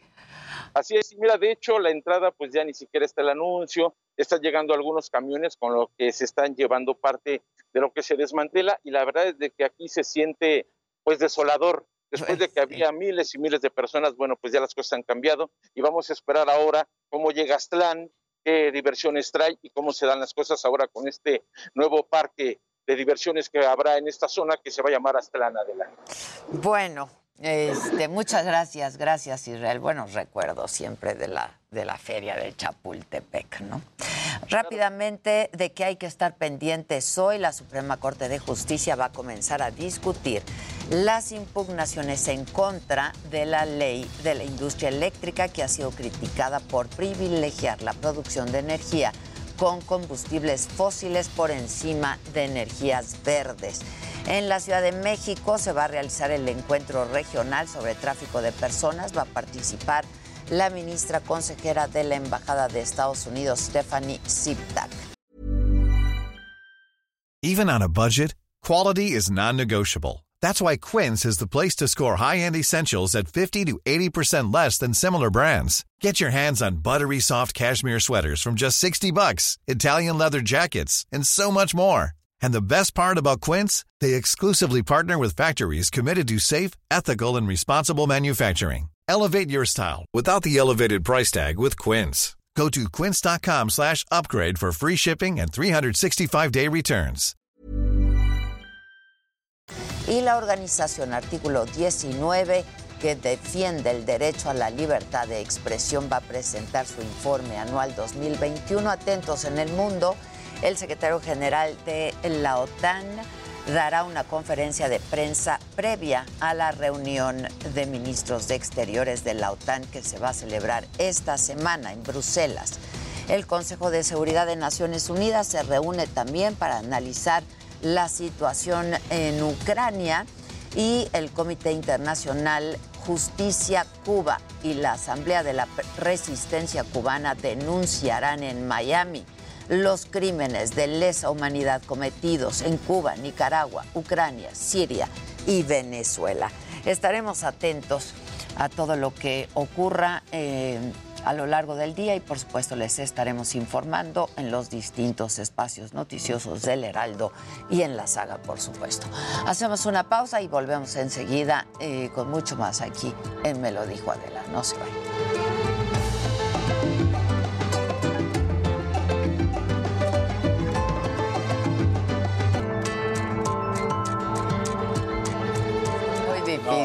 Son no, no. Son esas cosas Sí, sí, difíciles. sí. Estos son la los temas que traemos de hoy. las mañanas. Bueno, en este momento nos vamos a enlazar vía telefónica, ¿verdad? Marco Cortés, el líder nacional del Partido Acción Nacional, para que nos hable pues de la reforma eléctrica, la reforma electoral. Marco, ¿cómo estás? Buenos días. Hola Adela, qué gusto saludarte. Muy buenos días, y gusto siempre estar contigo. Igualmente. Muchas gracias. Gracias, Marco. Oye, este, bueno, a ver, el dictamen que Morena circuló sobre la reforma eléctrica, eh, pues trae en esencia lo enviado por el presidente, ¿no? Y se ven cambios mínimos, o sea, casi ni una coma, pues. ¿Qué, qué va a hacer el Partido Acción Nacional? Primero, mi querida Adela, la pregunta es, ¿y para qué los foros entonces de, de análisis de, de la reforma eléctrica? Todo el ¿Para Parlamento escuchar abierto, a todos los expertos, el llamado Parlamento abierto. Si no le movieron, si es exactamente la misma reforma regresiva, destructiva y contaminante que había presentado el gobierno morenista. ¿Para qué decir que se va a escuchar a la sociedad si no se toman en cuenta las propuestas de la sociedad? Otra gran farsa más. Y por eso ya lo dijimos. De hecho, desde el primer momento, Acción Nacional lo dijo. Votaremos en contra, por regresiva, por destructiva y por contaminante, esta reforma eléctrica del gobierno morenista. Y en contraparte, Adela, lo que estamos haciendo en la coalición legislativa Va por México es presentar una contrapropuesta. Que ya la tienen lista, ¿no? Estamos listos para que en el momento que se deseche esta del gobierno federal, entonces presentar nuestra alternativa que busca particularmente que la gente sí pague menos en su recibo de luz que se instalen paneles solares de generación de energía eléctrica en las casas de consumo básico, en las actividades agrícolas, ganaderas, para que así como las familias entonces consumen energía, también la generen y de manera limpia. Y entonces en los hechos, en su recibo, paguen menos por ello. ¿De dónde saldría el dinero para este subsidio de paneles solares?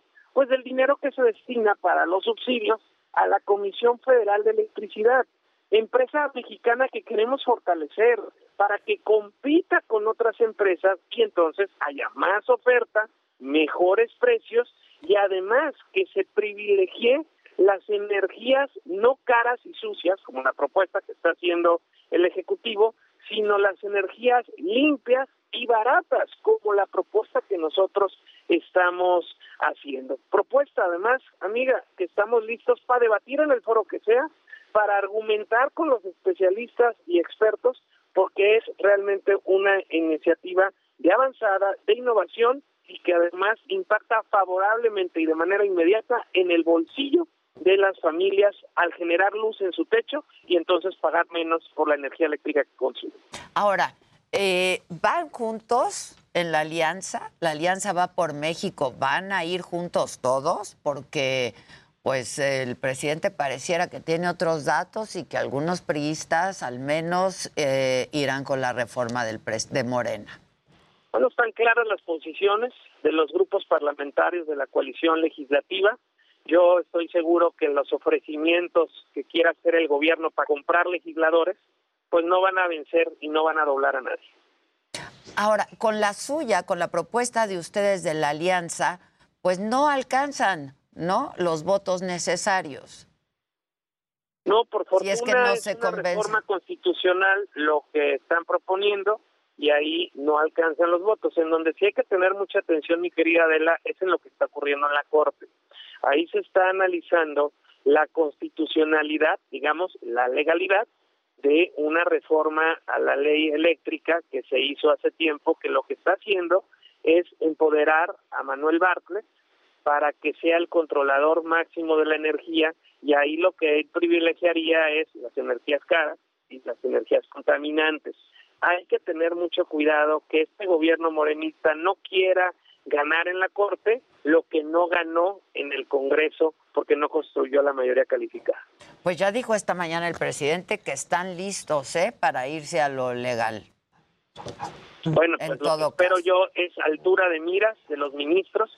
Aquí el problema de la es que se requieren ocho votos de once para declarar la inconstitucionalidad.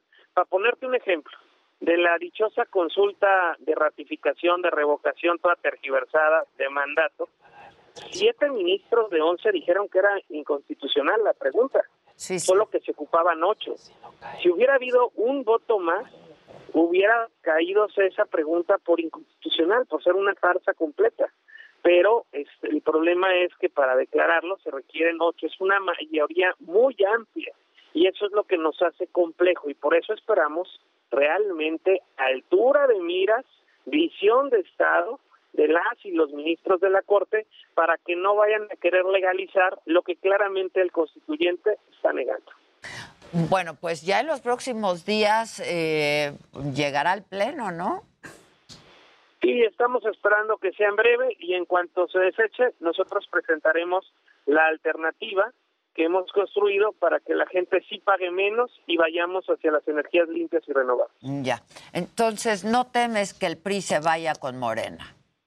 No, el acuerdo es muy claro, el compromiso es público, está suscrito y no veo que los ofrecimientos que pueda hacer el gobierno de Morena a los legisladores van a permitir que estos se vendan por algunas prebendas que les quieran ofrecer. Ahora, vamos a hablar de la otra reforma, la electoral, eh, pues que está igualmente delicada, ¿no? La que, la que enviará el presidente. Igualmente destructiva, y, y la verdad es que tampoco va a pasar, porque lo que nosotros queremos y buscamos es al contrario, fortalecer al INE, a las instituciones, al árbitro electoral, no debilitarlo, no que lo controle el gobierno, como es lo que se está pretendiendo con esta propuesta. Más bien, ahí también nosotros vamos a presentar nuestra alternativa, que busca eliminar la sobrerepresentación que puede darse en la Cámara de Diputados, del 8%, como lo dice la Constitución. Porque resulta que hoy, Adela, la coalición, la desesperanza de México frente a la coalición Va por México, más o menos se tuvieron los mismos votos en el 2021, pero la de la desesperanza tuvo más legisladores a pesar de haber tenido los mismos votos que nosotros, y eso es porque existe una sobrerepresentación que autoriza la propia Constitución. Nuestra propuesta es que se elimine esa sobrerepresentación y si un partido político o coalición tiene una cierta cantidad de votos, que ésta se asemeje al número de legisladores que tiene. Y de esa manera habría una representación más pura, más efectiva en la Cámara de las y los diputados. También vamos a impulsar que haya segunda vuelta electoral para que quien sea presidente del país pues traiga el respaldo de la mayoría de los mexicanos y de esa forma cuente con mayor gobernabilidad y consenso para la toma de decisiones. Entonces, también en materia electoral traeremos nuestra alternativa, nuestra contrapropuesta. ¿La coalición, la alianza, la alianza o esto será el Partido Acción Nacional en el caso de esta reforma electoral? Por lo pronto, Acción Nacional está preparando su propuesta y llegará el momento en que la consensemos con la coalición legislativa. Ya. Este, finalmente, Marco, hay algunas voces, hemos escuchado desde ayer, hoy, que están pidiendo la renuncia de Adán Augusto, secretario de Gobernación, pues por no respetar la veda electoral. Estuvo el fin de semana promoviendo la consulta que va a ser ya el próximo domingo. Eh, ¿Qué piensas tú de eso? Porque había sido un buen interlocutor, ¿no? Ha sido un pues buen se pierde interlocutor. esa posibilidad, querida, de la de ser interlocutor. El secretario de Gobernación, por excelencia, tiene la responsabilidad de construir consensos, acuerdos, la gobernabilidad, la interlocución y entendimiento de las visiones en el país.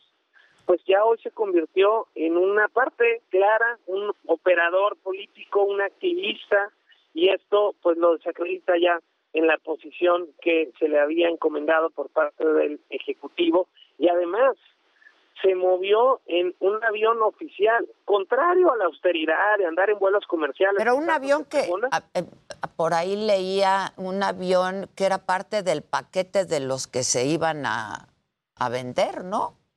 Pues que ni se han vendido, ni se han rentado, ni para fiestas, ni para bodas, ni para rifa, pero lo peor es que por un lado se pregona que se andan en vuelos comerciales y vemos que están más bien en aviones oficiales.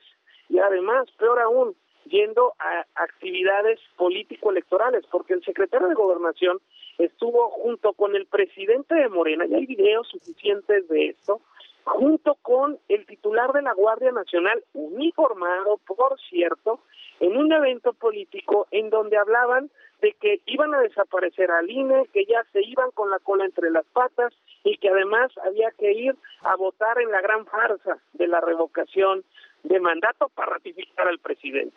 ¿Qué está haciendo el secretario de Gobernación desviando recursos públicos y en activismo político partidista?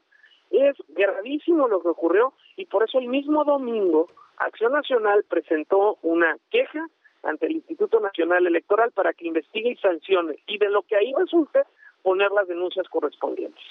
Ahora, eh, por, por esto que me dices, eh, supongo que ya no lo consideran un interlocutor válido al secretario de Gobernación. Recuerda que no quieren dialogar, Adela. Este, acuérdate que en diciembre se dijo, hasta una foto nos tomamos, que se iba a dialogar, siete mesas temáticas de los temas más relevantes del país. Pues estas mesas luego nunca se instalaron, ya teníamos nosotros el representante por mesa, nuestra agenda a desarrollar, postergaban la reunión, la volvieron a postergar, claramente no querían dialogar, no quieren construir. Y eso es lo más lamentable porque en toda democracia el gobierno tiene que dialogar con la oposición, tiene que construir, al menos escucharnos.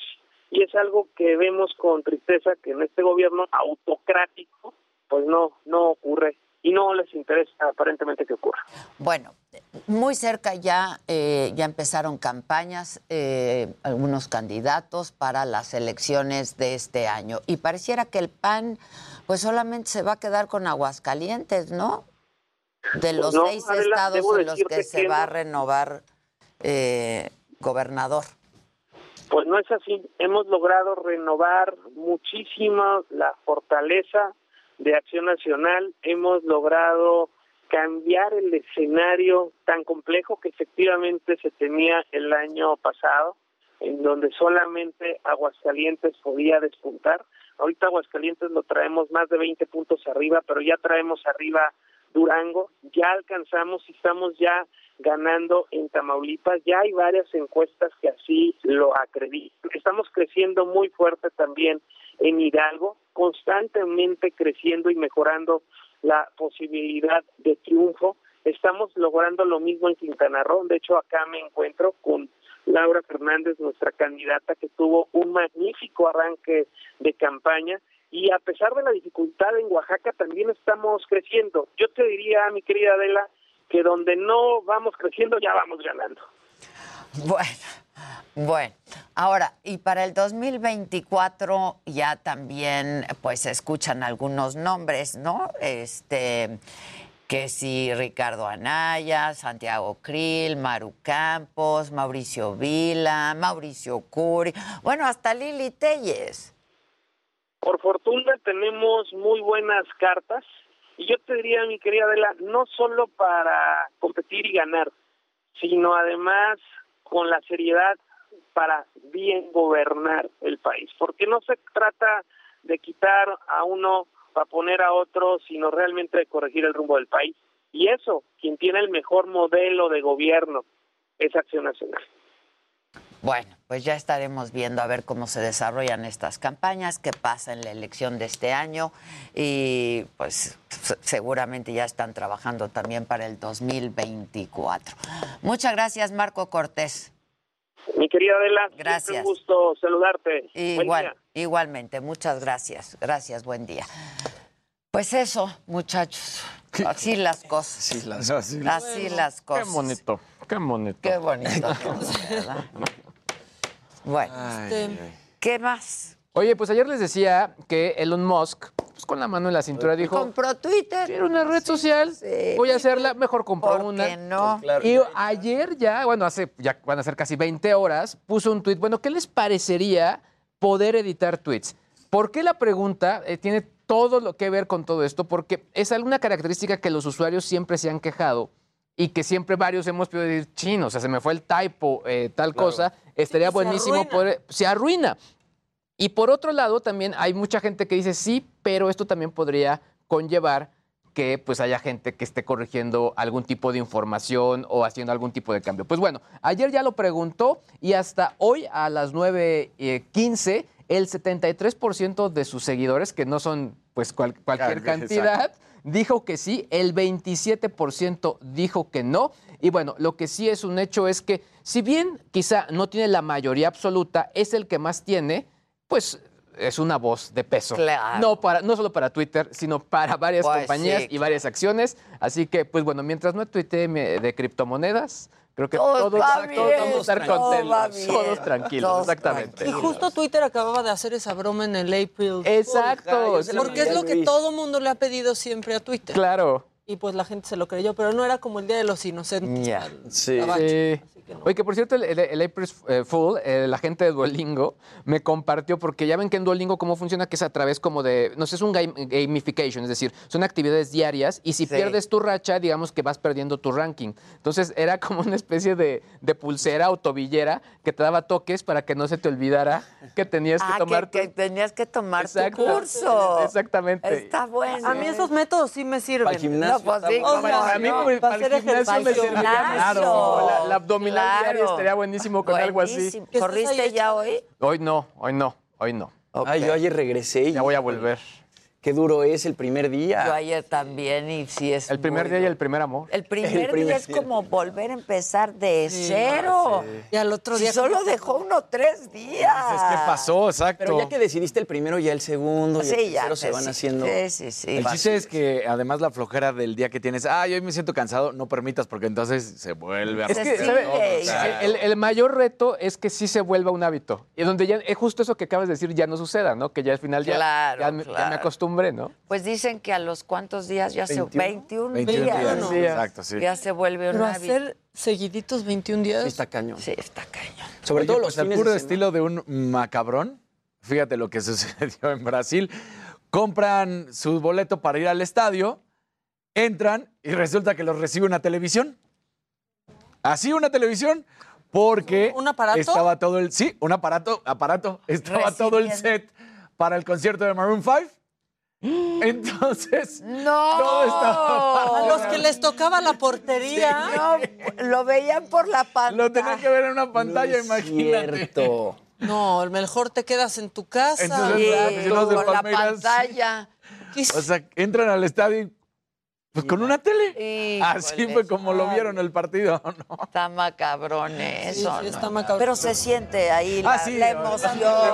por lo menos. Además, si voltean un poquito a la izquierda, contagio. ven a sus compañeros o a los otros aficionados que sí están festejando. Exacto, O- exacto. O sea, y dicen, mira, mira. No, qué poca es para que no hubieran vendido esa Exacto. parte. Sí, la No cierra esa Exacto. parte. No lo deben Que haber. no llegue la pantalla desfasado el partido, Eso todo estaría bien. todo Exacto, con delay. Pero por ejemplo, si Y te toca en esa zona, ya valiste Ah, cada sí, vez que hay valiste. concierto. Sí. Claro. Es como los que tienen palco. Exacto. Claro. Que además se movió porque antes estaba del otro lado de Claro. la Azteca y luego se movía ahora es de este lado. Oye, y un viejo conocido y querido también, de, me lo dijo Adela, que también te manda besos y te abraza y todo. Y no está- solo los de los Exacto. del Jimmy. Y que, amigo... Adela te quiere mucho. Adela te quiere. Jorge Cantú anunció su retiro.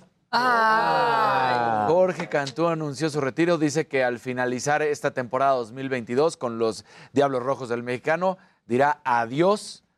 Pues ahora sí, que hasta aquí llegó su carrera. Es un gran, gran beisbolista. Eh, Y aparte, qué último- buena gente es. lo que cuando lo tipazo. tuvimos aquí, estuvo es- increíble cuando vino. Exactamente. Qué Estuvo. grandote es. Qué grande. Qué ¿Te grandote. acuerdas?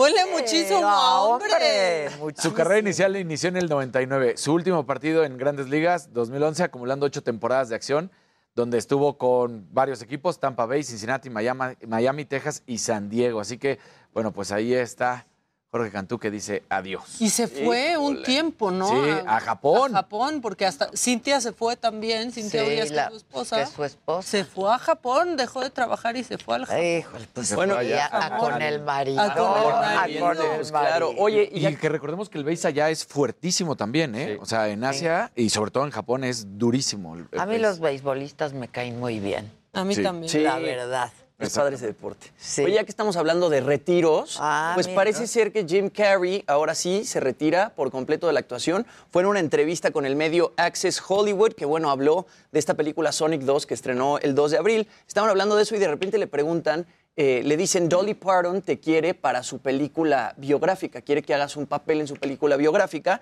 Y resulta que Jim Carrey dice que ahora sí Hasta aquí. ya no va a salir eh, en películas, ya no va a tomar papeles. Vamos a ver qué fue lo que dijo. See Dolly Parton. I just interviewed her. And Jim, for her biopic, she wants you to play her music partner. Oh, Wilbur yeah? Wagner. Did you hear about Oh, this? Are you friends with Uh, Dolly? I have not heard that. Is I that unbelievable though? She said she wants you. Would you do it? It's a it? lovely thing. Yeah. It's a lovely thing. Well, I'm retiring, but No. uh, yeah, probably. It depends. It depends if you know if if uh, the Angels bring some sort of you know script that's you know written in gold ink that says to me that it's going to be really important for people to see. I might I might continue down the road, but I'm taking a break. Yeah. Well, we need to. I, I really like my quiet life and I really love putting paint on canvas and I really love uh, my spiritual life and uh, and uh, I I I I I feel like and this is something you might never hear another celebrity say as long as time exists. Uh, I have enough. I've done enough. I am enough. Much Carey. Dice. Muy bien. Muy bien. Dice, Yo solo- "Esa- es algo que nunca vas a escuchar decir a una celebridad. Ya tuve Ya suficiente, soy suficiente. Y me quiero... Y es que todo lo que, Pero lo que ha hecho lo e hace hizo con lo hace modestia, muy ¿sabes? claro. No con Exacto. ya soy lo más. No. o Después de todos los incidentes que tuvo, como que le bajó el ritmo y también el nivel de declaraciones, ¿no? También. Tuvo el problema de la novia, pero además fue un gran cómico y al que le gusta el humor eh, y- norteamericano es excelente. A mí siempre me hizo reír. Yo solo he escuchado así que se retiran a él y a Sean Connery también, cuando Sean Connery dijo... Connery también. Y se retiran en buenos momentos. Este, Bueno, de su carrera. Nicholson, ¿no? Sí. Está retirado también. Bueno, pero porque se enfermó Ajá, Jack o sea, él no dijo, Y "Me nunca retiro". Creo que aclararon. tiene, nunca, nunca que aclararon, pero o Alzheimer o Y- pérdida de memoria. Y honestamente, con Sonic, se han quejado del personaje, que si el diseño, que si quién dobla la voz. Pero de Robotnik, que es el personaje que hace él, nadie. O sea, todo el mundo dijo, queda perfecto para el papel. Pues sí. Ahora dice que si le ofrecieran un buen papel, como él lo dice, si Los Ángeles trajeran un buen papel con letras doradas y no sé qué, O sea, el Ahí cheque. Sí, exacto. No, o sea, el cheque. sí, tendría que ser, no sé, Pero a mí me parece que sí llega un momento en la vida donde ya, ya. cuando eres una celebridad de ese tamaño y cuando no tan bien. ¿Cuánto recibirá en regalías? Oye, Sí, claro. pero hay mucho ruido alrededor. Claro. O sea, como dijo él, "Qui- me gusta mi vida en silencio. Claro. ¿no? O Y sea, tie- eh, tiene un documental, que, un mini documental que se llama I Need Color, que está en YouTube y está en Vimeo, en donde enseña cómo él a través de la pintura pues curó su, su depresión. Porque él estuvo muy deprimido justamente por lo que decía Casarín, que su exnovia se suicidó. Entonces él a través de la sí, pintura... ¿cómo te- hijo, sí está durísimo. Y mira, dice supuestamente Forbes. Que tiene un net worth de 180 millones de dólares. Por eso dice, I have enough. o sea, no Pues Sí, necesito... no ya, ya. necesito. Ay, Y qué sobre todo padre es el decir tema de "I no have enough". aferrarte.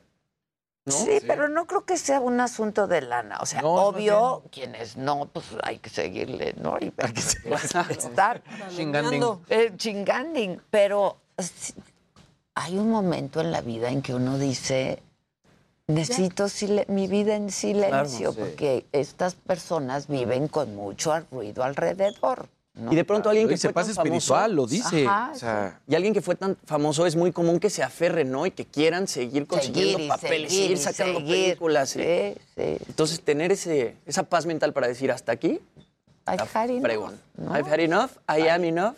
I did enough. Sí, Exacto. Pues sí. ¿ya? Muy bien. bien. Muy bien. ¿Quieren una cosa macabrona? Sí. Rápido. Ay, ya no sonó. Ya me- El chacal. poner una canción Tuturu, que sean las mañanitas, ¿sí, no? sí. Rápido, es que esta niña se hizo viral hace unos días y aquí no la habíamos pasado porque tuvimos mucho, pero así festejó. Pues ya ves que estuvimos hablando de Selena la semana pasada. Sí. Ella quiso su fiesta temática de Selena y ¿de qué creen que fue la piñata? De Yolanda Saldívar y le dio Échenla. Pero aparte vestida como Selena. Está No puedo dejar de verlo. Dale duro. Parece más Dora la exploradora, la puta, pero se entiende. Ay, está muy preciosa esa niña de Selena. Vele sus zapatitos. Increíble. Te amamos mucho, niña de Se- niña sus Selena. zapatitos. No, es que Selena al día de hoy es un ídolo. Sí, Sí. claro. Un ícono, sí. Pues ese disco que dices que van a hacer seguramente también va a ser un megaboom. Seguro va a ser un mega Yo Va me a ser un bidi bidi acuerdo boom boom. que cuando murió, ¿qué año fue? 95. 95. Yo estaba en ECO. Este, ¿Tuviste la nota? fíjate, eh, sí, di la nota, pero a- yo hacía una editorial, ¿no? Este, siempre la- una imagen, digamos, del día. Y me acuerdo que cuando dije, se murió Selena, y no fue escándalo en México, Sí, porque no, no, no la conocían tanto como en Estados Unidos. Muchos la conocimos ese día. Muchos la conocieron ese día. Yo dije, o sea, ¿cómo? Esto es un Claro, es- ícono. O sea, sí. 31 de marzo del 95. Yo estaba en ECO en la madrugada, creo. o- sí, en la noche. Wow. ¿Qué fue? Sí, sí, en la madrugada. Pues ahí está la. Pues ahí están las cosas. Regresamos con Gustavito Prado y unos hombres altos, guapos que veo por ahí. Este, volvemos, no se va. Ay, hoy tienes que Pink, tomar una Gustavo. decisión. ¿Quién pero hizo.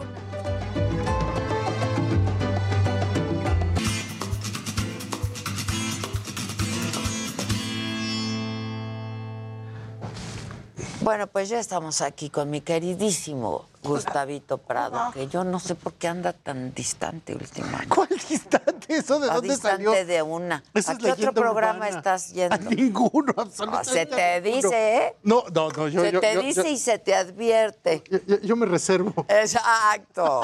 Eres exclusivo. Yo me reservo de solo la para- Pues señora de la casa. Sí, nada más tuyo. Oye, y con cosas padrísimas, como casi no me gusta a mí la piel. Pues es que esta vez es verdaderamente, como dice Almodóvar, la piel que habito, porque ya habían venido sus cosas, porque ya habíamos hecho pasarelas, La ya habíamos chamarra estado planteando las chamarras y cosas que tú ya habías visto. Entonces son David Hernández y Emilio de Anda, y ellos son la marca Toronero. Y entonces lo que están haciendo es productos de piel, pero como ahorita nos van a contar, son así como de altísima innovación, porque son muy sorprendentes de ver. O sea, la combinación de materiales, las texturas, los colores, pues sí es algo así como de que están viendo la piel desde otro lado, ¿no? Entonces, hola, ¿cómo están aquí? Muy bien, muchas gracias. David y Emilio, doy. ¿cómo están? Bien, gracias. Bien, gracias. Pues cuéntenos qué está haciendo Toronero, porque estaban ahí en Porque Álvaro ahora Obregón. son accesorios, ¿no? Trajeron accesorios. Ahora tienen muchos Sí, accesorios. estaban en Álvaro Y Obregón. me quedaban ahí Justo. caminandito y yo podía ir. Vamos como cambiando como gitanos. ¿A de- dónde de están ahora? Ahora estamos en Sonora 166, justo enfrente de Parque México. Ah, bueno. Sí, está cerquita. cerca. Sí, en la zona igual. No ¿Y qué les dio a ustedes? Solo se cambiaron. Recorrieron. ¿Qué les dio a ustedes para trabajar la piel? ¿De dónde son? Somos de Jalisco, eh, eh, somos de Lagos de Moreno y bueno, es una zona que está muy cerca de León, Guanajuato, entonces pues siempre estuvo como la industria ahí latente de la piel. Y pues parte de nuestro, nuestra historia es que retomamos como eh, estilos, siluetas, un poquito de lo que vimos siendo de un entorno rural, porque somos pues de pueblos de Jalisco, entonces nuestra familia pues rancheros, charros, o sea, como que todo ese entorno fue el que, lo que siempre vimos, lo que Pero el siempre tuvimos. cinturón con hebillas. ¿no? Entonces fue como eso, eh, adaptarlo con nuestro gusto a la moda a piezas un poquito más actuales que también vayan con las tendencias globales, no solamente como un, pues como un disfraz o algo, sino que piezas de calidad y basadas en piel, sobre todo. Pues está padrísimo. Y Maca y tú ya habían caminado por Toronero, ¿no? Sí. Ya. Es que porque la conocimos por ti. Que lo- esta- Sí, porque Ah, cuando los- hicimos la cuando pasarela. hicimos la Cuando pasarela. hicimos la pasarela, Y ahí vimos la chamarra la amarilla. chamarra amarilla y luego fuimos a ver los cinturones. Sí, sí, sí. Que compré para mi papá una camisa que no se quita, un overshirt. La piel de toronero a mí me encanta, Sí, la súper. ¿Son pieles mexicanas? La mayoría son, son pieles curtidas y componentes nacionales. Algunas cosas son pues italianas, pero la mayoría nos enfocamos en usar proveeduría de la industria nacional. Qué bueno. Así es. Pues es que, de hecho, es así como que uno de los grandes secretos, cuando se piensa en piel, todo el mundo piensa en León, pero en realidad también es Guadalajara. Claro. Y las grandes curtidurías, pues están así, casi que desde el tiempo de la colonia en León, todo el centro de la ciudad se desarrolló para poder hacer las pieles más finas, los procesos más complejos, etcétera. Entonces, de hecho, todavía hoy uno puede conseguir pieles extraordinarias en México. Esa chamarra. No, bueno, pero es que Uy. lo que están trabajando en la prenda, una Dos cosa, pero lo que están haciendo en fotografía, wow. Los modelos que están poniendo en las colecciones, wow. Entonces como que tienen un concepto muy integrado de cuál es una buena moda mexicana. Guadalajara muy bien, ¿eh? Jalisco muy bien. O sea, Justo. Empezamos el proyecto en Guadalajara, estuvimos dos años moviendo el proyecto allá y ya eso, pues terminamos acá en Ciudad de México, en los bazares y todo esto, y pues ya llevamos tres años acá justo. Pero la verdad, en términos de arte, o sea, en, en Jalisco hay unos artistas increíbles. Extraordinario, ¿no? Y la gastronomía. Yo de moda, de sí, se Y come bien rico. Cuéntanos, ¿por qué esto es una mezcla increíble en esta bolsa? O sea, de repente el asa podría ser como este material que antes se usaba en el cable de la plancha, ¿no? Y entonces después tiene como una serie de cicatrices en un color totalmente contrastante y el gancho del Capitán Garfio para cerrarla. Ahora, estas tres cosas que estoy diciendo, que por supuesto son totalmente desopiladas, hacen un diseño que es elegante, juvenil. Entonces, ¿de dónde están sacando estas combinaciones tan extrañas? Y de hecho, esta, o sea, perdón, ¿eh? Esa está Con todo respeto, increíble. Esto parece que mataron al monstruo come galletas. No, niños, no, no es cierto. No, eso es. No es cierto, fue Azuli. Azuli.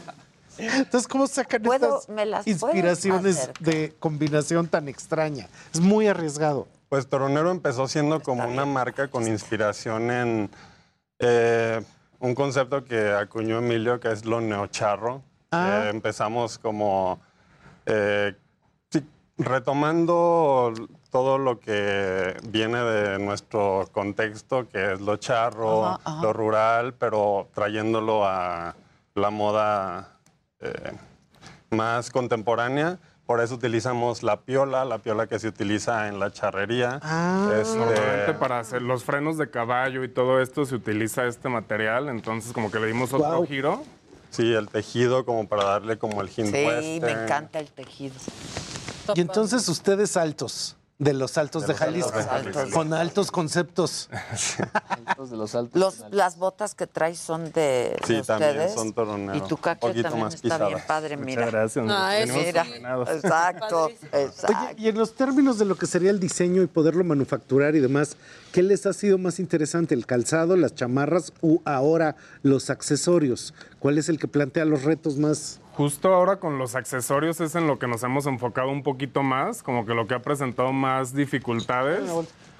Porque pues las cadenas de, de proveeduría y sobre todo de rajes y así en México son un poquito escasos, entonces ha sido hacer una búsqueda de pues de materiales que tengan la calidad que, que podamos meter las manos al fuego, porque pues nuestra tirada es ofrecer piezas de lujo propiamente, entonces es buscar buscar materiales que tengan la vida útil que va a tener la piel o el resto del- de las piezas.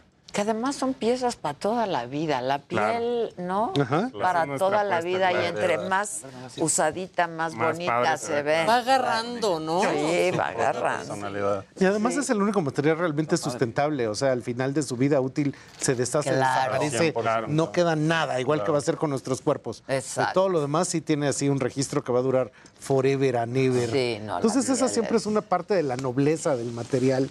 Y de hecho, ustedes mismos han estado haciendo colaboraciones con todo el mundo editorial, ¿no? Han estado saliendo en revistas. ¿Qué, qué cuentan? Eh, pues eh, también como la onda de los préstamos editoriales, de estar in- intentar estar siempre presente pues en, en medios impresos, en, en editoriales, en fotos.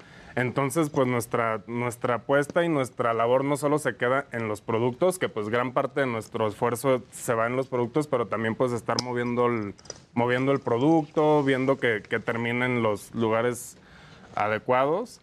Y eh, pues por nuestro gusto con la, de la moda, antes de, de empezar con el proyecto, pues eh, eh, nos pudimos relacionar y, y gente del medio que pues le ha gustado el proyecto y lo hemos podido mover un poquito más en, pues en revistas como él, en otros medios impresos como Badombre.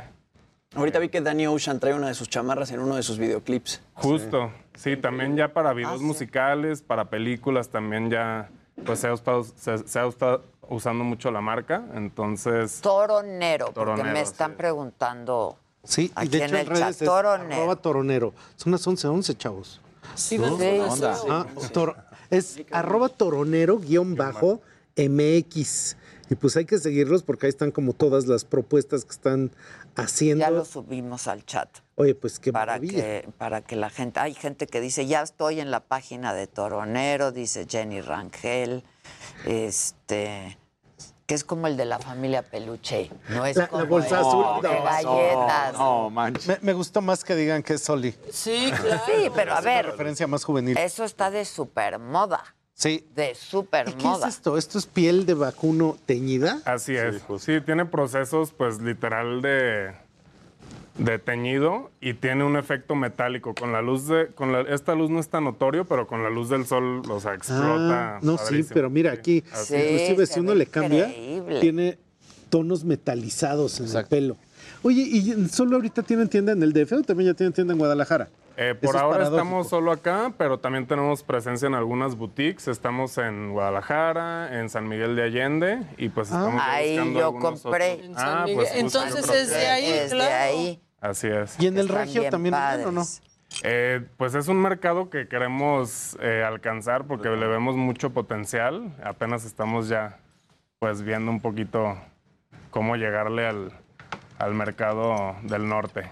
Así Sí, es. por ahora para otros puntos de venta tenemos nuestra tienda en línea y ahí hacemos envíos a todo México. ¿Cuántos años llevan? Cinco, Cinco años. años. Cinco años. ¿Y de la tienda en línea cómo les va?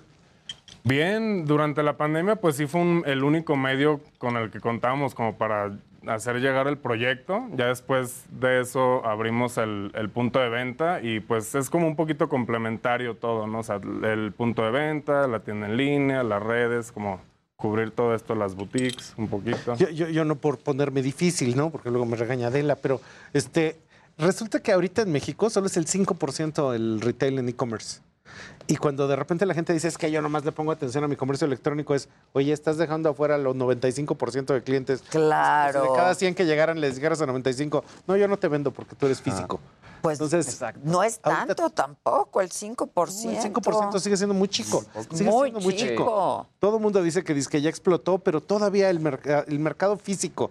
Y una cosa que tiene. más cuando lo tienes cerca, ¿no? Porque está bien padre ir Exacto. a la tienda, Exacto. probar. probar. Es eso. Sí. O sea, creo que somos todavía Y muy conocer la tienda, porque aparte, la verdad, la tienda que yo conocí es padrísima. Pues yo cuando Vas, entré a la tienda la sacas, primera vez, con- lo primero que me dio fue la patada del olor. Es que es Fue así de- El olor a piel. La piel. la piel, pero al zapato de piel, pero Ajá, la bolsa. ajá. Sí, sí. Entonces era muy impresionante porque decías, qué buen material.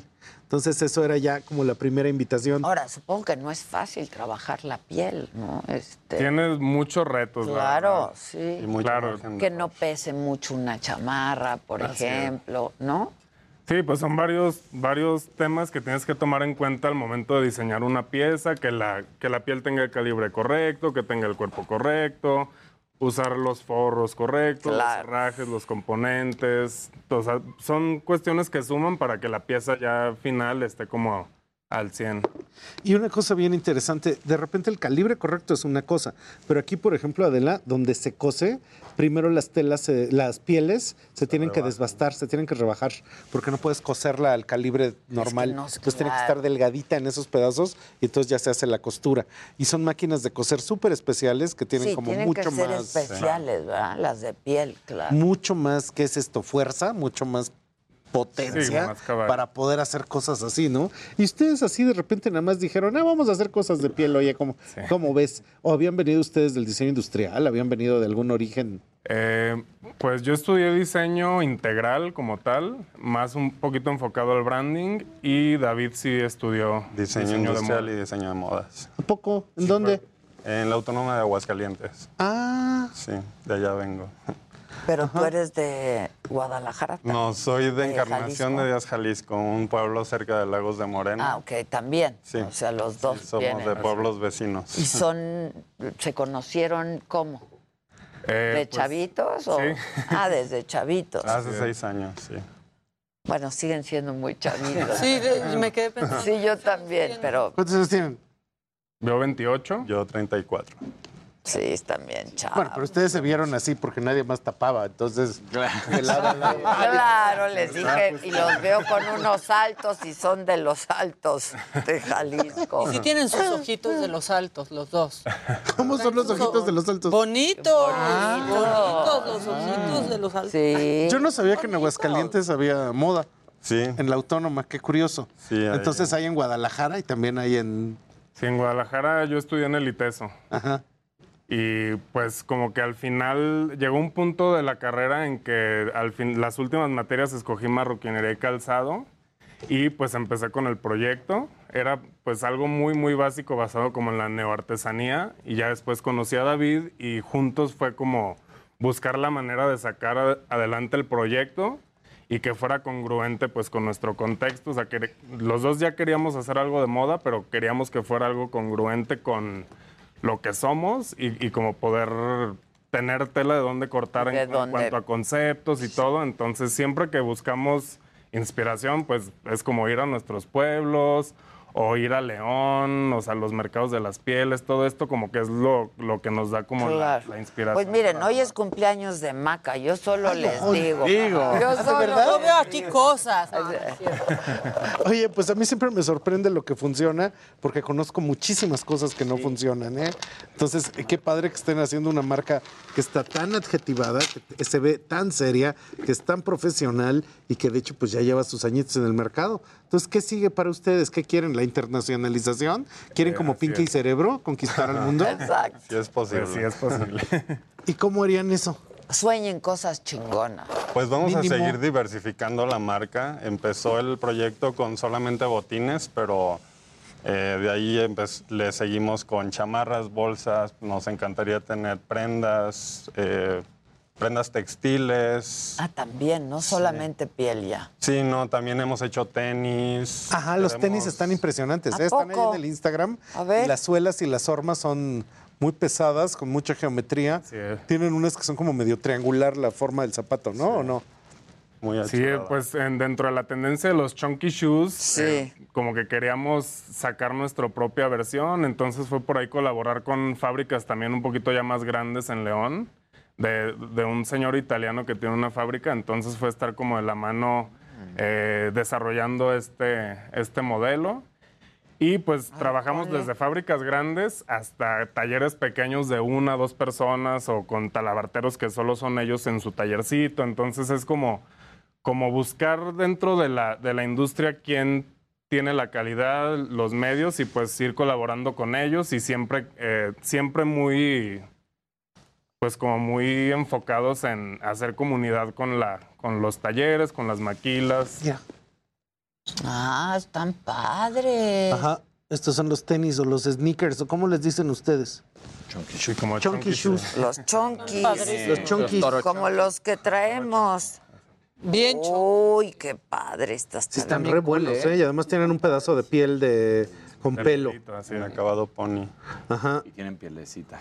Pues entonces es toda una playa de, de productos. Nosotros, de hecho, en Trendo siempre los hemos estado viendo y particularmente han sido como el eje para hacer la tendencia pariente Eso es. y después para hacer la, la tendencia Latinex, que ahí tenemos que hacerte pasarela, Adela, aquí en el Sí, programa. disculpen, chiquita. es que estoy viendo. aquí. Consíganos No, no, cuidado. esa. Consíganos esa, ¿no? XS y en Y este, estas botas no tienen Claro sí. abuela.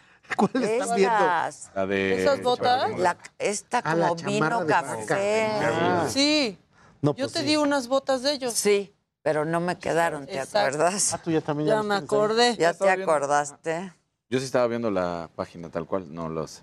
Porque en la página no viene la chamarra de vaca, justamente. No, la chamarra de vaca. Está espectacular. Está Esa la espectacular. tenemos bajo pedido, la hacemos a medida. A ver, Pues ya Bueno, tienen pues ya dos tienen dos encargadas. ¿en cuánto tiempo? De 15 a 20 días. Ay, muchachos, Bueno, uno quiere las cosas para el otro Es antes de que acaben las vacaciones. Bueno, pero déjame Antes de que decirte que, de abril. 15 a 20 días para trabajo de piel No, sí, sí está hecho verdaderamente No, a la no, velocidad del relámpago. Estas Entonces, las está quiero, ¿las tienen? Sí. Sí, me parece que aún las tenemos disponibles. ¿Me pueden 39 por verificar? No, está bien Y padre. ustedes tienen, entonces, si lo pueden hacer tan rápido, eso quiere decir que tienen taller interno, o sea, que tienen acceso a gente que está haciendo todo el tiempo. Sí, claro. Eh, como tal, nosotros pues hemos apostado por maquilar, o sea, conseguir eh, fábricas, talleres, personas que tengan el expertise en cada una de las cosas, porque pues hay quien hace las bolsas, hay quien hace las chamarras, entonces eh, buscar como la mejor opción para maquila y, y trabajar en conjunto con ellos, con modelistas. Y pues la gente tiene la confianza como de abrirnos sus talleres y, y, pues ahí tenemos la manera de colaborar y de sacar cosas padres así en conjunto. Sí, es que la Eh, maquila de en la piel Pues es... yo sí creo que nunca es una cuestión de precio, porque a final de cuentas cuando es esta calidad el precio no importa. Pero de repente me sorprende un poco cómo la gente hace cosas complicadísimas en viniles y es así como, ¿para qué, ¿para qué esa cantidad de esfuerzo en un plástico que además se desgarra? Claro. Y que de hecho, si tú te avientes a ¿Por qué comprarlo, lo hicieron, eh? pues lo están haciendo por una cuestión equivocada. Esto, esto de hecho siempre es muy difícil. De los porque lo que realmente, el único material que es sustentable son las pieles. Claro. Si dejáramos de estar utilizando pieles curtidas, no es que la gente va a dejar de estar comiendo vacas. Entonces resulta que se desperdiciaría Es un fin muy una digno. cantidad de material Es un fin súper digno Y es algo para que el animal. ¿no? Inclusive a Más nivel de, sustentable que los de- plásticos, es mucho más sustentable que los plásticos. El Entonces es material noble y que de hecho creo que la gente debería de volver a entender su mística. ¿La podemos hacer custom? Oh, yo quiero para hoy. ¿Qué tienen para hoy? Para ahorita. O el sea. ¿qué tienen para hoy, muchachos? Bueno, pues para, hoy nada más hay cinturones de armadillo. Adela. Ese cinturón está muy padre. A ver, el azul ese está bien. El azul que también el está en azul pelo. verde está Y bien padre. uno que no hay que dejar de lado porque son una maravilla. Esas pulseritas. El armadillo. Esa pulserita está. Estas están padrísimas. Hagan de cuenta que la pulsera es un cinturoncito. Está Así de pulsera. Normalmente se usan para las toquillas de los sombreros. Le buscamos Ah, como otro uso a la... claro. Claro. Están padrísimos. Y la piel que utilizamos para estas pulseras son las que... Lo que los sobra. que sobran de los cinturones. Pues sí. Nada se desperdicia. Sí, pues la... Ay, es un pielo, no, no, no. Sí, está De un gruesa, ¿ya viste? Está padrísimo. Está padrísimos. Todos. Está fregón. Sí, está bien ¿Qué es la padre. Y el es para hombre o mujer, ¿eh? Eh, pues de hecho, eso, ese fue un tema que queríamos tocar. Normalmente, eh, pues nos enfocamos en un punto más al mercado de hombres, siempre teniendo cosas, eh, pues muy neutras, pero ahora ya en esta colección de primavera, pues empezamos ya a sacar productos, pues específicamente diseñados ya más para para las chicas. Para las chicas, así es. Y, es, y entre Pero esas, todo- esta nueva o sea, línea las bolsas, pero todo lo demás es unisex, claro, ¿no? claro. Sí, totalmente, pues, no nos gusta Ve esta poner como chamarra, está increíble. gusta, pues, sí. Es que este color está... Y esa ver, está no, muy linda. Esta está... ¿Es ahí para hoy? Esa sí. Ah, esa está padrísima. Bueno, entonces fue, esa es la pa' hoy. Esa es la pa' hoy. No, pero, pero esta es que la vaca no, esa tiene está igual. padrísima también, pero esas no las tienen que hacer. Sí, esa va a estar an- pero Más antes de que acabe embargo- abril. Bueno, pues que Uy, se las hagan. Sí, ya, ya, ya hiciste la... Mira, está bien biker. Ya hiciste la comanda. Ya les dije. No, a mí me... Es- a ver, Me pero ese es corte. de vaca, la una verdad. cosa importante, ¿es corte para hombre ese? La Neovite. La, la vaca. La, una Eh, chamarra de vaca. corte de hombre y tiene corte corte de como de Ah, mezclilla. ahí les va. Es, Ok, yo corte quiero de hombre. está bien, Sí. exacto. Ok. En XS y en S para, la, para las Pues ¿Por qué la corte de hombre y no de mujer? Porque es más padre. Porque es más larguito y tiene mucha más onda. Ajá. Justo te- para nosotros, las prendas no tienen género. El mercado nos ha pedido que le pongamos género a las cosas, pero siempre están pensadas para que sean para hombre y para mujer. Claro. Es un estilo más fuerte que siempre ha sido como muy arraigado a la masculinidad, pero en realidad ¿Y es... ustedes cómo sienten, eh? O sea, porque de repente hay quien me ha dicho así, por eso de pariente o Latinx o todos estos estilos pues van a pasar. Y yo creo que no, yo creo que ya se convirtieron en un adjetivo de lo mexicano que ya vamos a buscar para siempre. Y todo el sur de Estados Unidos lo quiere todo el tiempo. O sea, la bota vaquera ya. Esa... Ya está Ya. Y en todas las temporadas En siempre ha todas habido- las temporadas. Todo mundo trae, todo mundo lo hace. El tipo de bota que está abierto así como a la Chelsea Boot o a la Beatle Boot también ya se está convirtiendo en Claro. un tema permanente. Permanente. Y las Entonces, chamarras se de convirtieron piel en adjetivos que ya están todo el año y que están para hombres y mujeres y que a todo el mundo le parece divertido de usar. Creo que de repente explotó en el año pasado y en este, así que de Dualipa a Domelipa lo Sí, trajeran, sí. pero ahorita sí ya se convirtió en algo universal. Sí, pues es algo que un poco de México fue a Estados Unidos y, y volvió a regresar ya con, a manera ya de tendencia, o sea, como el western ya se consolidó Eso. muchísimo. Y pues si ven en las colecciones comerciales o en el lujo, siempre está presente elementos como vaqueros, western, entonces es algo que siempre ha estado Sí. y solo se va reinventando temporada con temporada. Entonces, por eso nuestro, nuestro eje rector de la marca, se- o sea, como que no vimos la necesidad de desviarnos, como otras marcas hacen que de repente ya tres, tres temporadas después ya cambian totalmente el concepto. O sea, como que estamos muy casados con el concepto porque creemos que tiene mucho de dónde, pues de dónde sacar referencias, inspiraciones y pues es algo que va a estar de moda. En- y Está padrísimo, padrísimo. Sí. esta qué padre Muy está. buen trabajo, con mucha solidez y que siga por mucho tiempo. Y este pantalón como de... De charro. Charro, justo. ¿Lo hacen también? Sí, claro. Que tiene los herrajes a los lados. Ah, con los herrajes. ¿Y de qué No, son? pues muy bien. ¿De metal normal? Es una, un metal, una aleación que se llama alpaca, que, que, pues es una que no, no se despinta tan fácil, le- se pueden retirar los herrajes y el pantalón todo es sastreado por sastres charros como tal. Sacamos una silueta, o sea, diferente a la que se hacía normalmente, un poquito más skinny, un poquito más high-waisted, pero pues es en sí un pantalón charro, nomás que nos gusta jugar mucho con pues el eclecticismo de de repente meter charrería, de repente meter algo muy urbano, o sea, tendencias como al actual que es como motocross que está muy de moda, también de repente metemos ese toque, entonces como que la marca está en la combinación de todos estos estilos y como el eclecticismo, es lo que nos... Wow. ¿Y en el late. pantalón lo sacas en un solo corte de piel? El, el- por el momento es de tela, pero igual también lo, lo hacemos de, de De piel. De hecho, ya empezamos a sacar Ajá, es sacos que charros de Ajá. piel con un herraje Con como el- minimalista en el frente. O sea, no es el saco tan elaborado de, de mariachi o de charro, es como cosas un poquito más... Dan, Dan Casab también la conocen, que está Claro. haciendo chamarras y cosas de piel. Me hizo uno de. De charro. De, co- pues con herrajes, ¿no? Como la chamarra que te regalé yo de cumpleaños. Así vamos. Así, así nos vamos nos yendo. vamos. Que está bien padre. Sí. También, sí, sí, que chavos talentosos todos. Pues Me es que da creo mucho que eso gusto, la verdad. evidentemente es un terreno en el que sí hay una moda mexicana de lujo, porque en otros terrenos pues no se ha podido realmente construir, pero entendemos la mística de los objetos de piel y esa mística de objetos que te van a durar toda la vida. Entonces por eso se ha podido construir marcas buenas en esos terrenos. Sí. Felicidades, muchachos. gracias. Felicidades. Y pues ya saben, arroba toronero, MX. ¿La dirección? Es Sonora 166, piso 1. Ok. Adela, este, perdí la apuesta con Jimmy. Sí, a ver, momento. Pero ver, es que el Jimmy, Interventora. el Jimmy hizo trampa. Pero, pero, pero no había reglas. No. Ay, ya, eh, ya Ay, militas en Morena. Ay, No, sí. no, pero como- Sí, exacto. Como Brother, las reglas cambian. Eh, aquí Ah, las nóminas. reglas Se, no se pinta el pelo Luis. Que la- Jimmy, ¿Qué? Jimmy, ¿Qué? hoy estás nominado. Hijo. A ver. Esperen. Uy, a ver si no hay expulsión. Escúchame bien. Expulsación. ¿Me escuchas bien? Sí, Adela, te escucho. Bueno.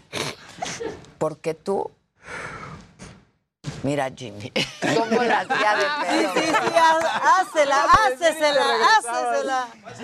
Y yo Eh, así. eh, bueno, a ver, ¿cuántos seguidores? ¿Qué quedamos? ¿Cuántos quedamos? Llegar a 40. 40. A 40. ¿Cuántos traes, Jimmy? 40.200. Pero ya traías inercia. 42. A ver, 40.000. La inercia de Carol G. Ahí está Jimmy, 40.2. Empecé con 39.1. Después, del, después de ese programa que aquí dije, ayúdenme, no sé qué, tuve 39.5. Uy. Ah, pero eso. Y luego vino, ¿Y ¿Cuánto quedaste tú? 39.5. vino una amiga que me ayudó, subió un story. Una amiga. Una amiga. Ahora, Ese día nos volvimos amigos. Pero según yo quedamos hasta la Bien. próxima semana, Gustavo. hay países en Europa con Tú- 39.5. 39.5. 39.500. ¿Y cuántos tenías el día que Estamos iguales, 39.100. Ajá. Y él hizo trampa. Bueno, porque yo no le dije a nadie trampa. que lo sigan 20 millones. Miren, me siguieran. 39.5 sube a 40 y 40.2 baja a 40. Bueno, pues eso- eso- eso me Momento, los dos de rosa, los dos de rosa, el pelito rosa, el martes que yo Oh, no regreso. pues, Ah, ok, tiempo, todavía falta. Ah, ok, me les ok. voy. Todavía falta para escoger el tono bien. Bien. Ahora, Exacto. yo quiero que se note una cosa en esos perfiles. Jimmy, pongan. Y no quiero pelito de ese que te pones. no, no, de del- Colorado del y así. ¿Qué, qué ibas a poner? Jimmy en su perfil sí tiene, que está en Me lo dijo dicho. Ah, ah, ese también. No, Pero bueno, aquí la señora de la casa cambia las reglas, 39.5 sube a 40, 42 baja a 40 y un empate y los dos de rosa. Pero eso que dice Maca es importante. Diario en me lo dijo Adela. Sí, y sí. Gustavo ni lo menciona. Pero lo tengo en Twitter y en Facebook. Ahí está, no importa. no Bueno, ya no nos peleemos. ya- Puedes ya igual decir ya. lo que sea que yo los quiero ver de rosita, los dos. Van a andar rosados. Rosadito. Bueno, está Porque el pelito Gustavo, rosa. Está bien, Gustavo. Exacto, el pelito rosa. señora. Ahora, háganme, ah, díganme qué, qué día regreso yo. Además, ustedes tienen que hacer lo que se les dice. Pues sí, sí, por eso yo, por eso yo. Yo hago lo que me digan. O sea, el martes 25 tú ya estás aquí.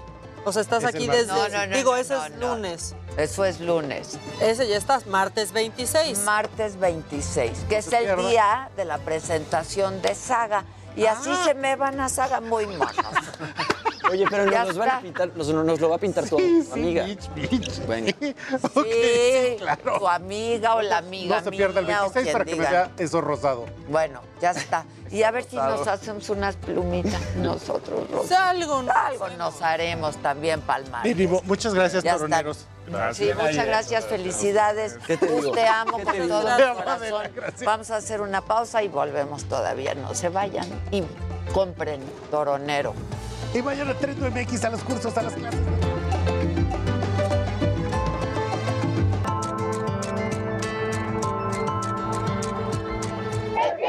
Amigos de Me lo dijo Adela, estamos ubicados en la zona del periférico, a la altura del Parque Naucali, el perímetro de Naucalpan, en el Estado de México. Aquí se registra una manifestación por la muerte del joven Hugo, quien fue asesinado la noche del domingo. Estamos con su mamá, quien ha estado aquí al pie del cañón manifestándose. ¿Cuál es tu nombre? Maureen Amaro, Adela, muchas gracias por darnos la oportunidad de poder, a través de tu, de, de tu voz, de tu gran medio, poder informar. En el 1968 asesinaron a muchos niños en México. Hoy parece que se repite la historia, porque todos los niños que están aquí, Adela, y todo, todos los jóvenes que están aquí, no se van a mover, no vamos a ser parte de la estadística. Que le avisen a AMLO, que es muy bueno en el tema de la seguridad, que no vamos a ser parte de la estadística. Justicia para Hugo. El asesino es Mauricio Mora Sarzán.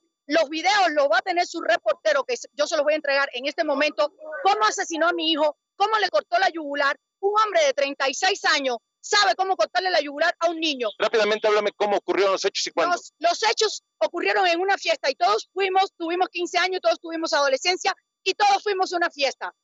Con autorización de nuestros padres o sin autorización de nuestros padres fuimos a una fiesta.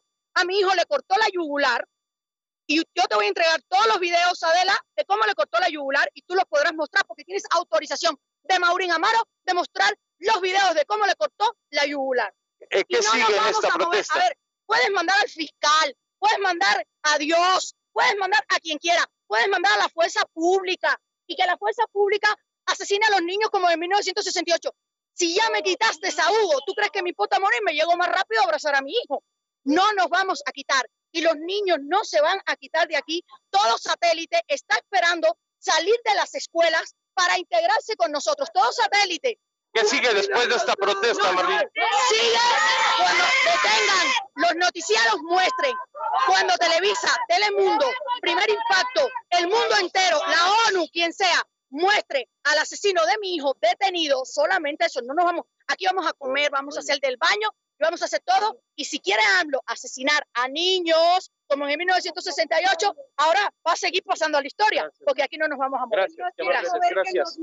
Pues amigos de Me lo dijo Adela, esta es la manifestación que se registra en estos momentos aquí en el municipio de Naucalpan, para nuestros amigos que salen de casa y van con dirección hacia la CDMX, hay que supuesto utilizar la vía Gustavo Vaz. Yo regreso, los estamos contigo Adela, nosotros por supuesto seguiremos al pendiente.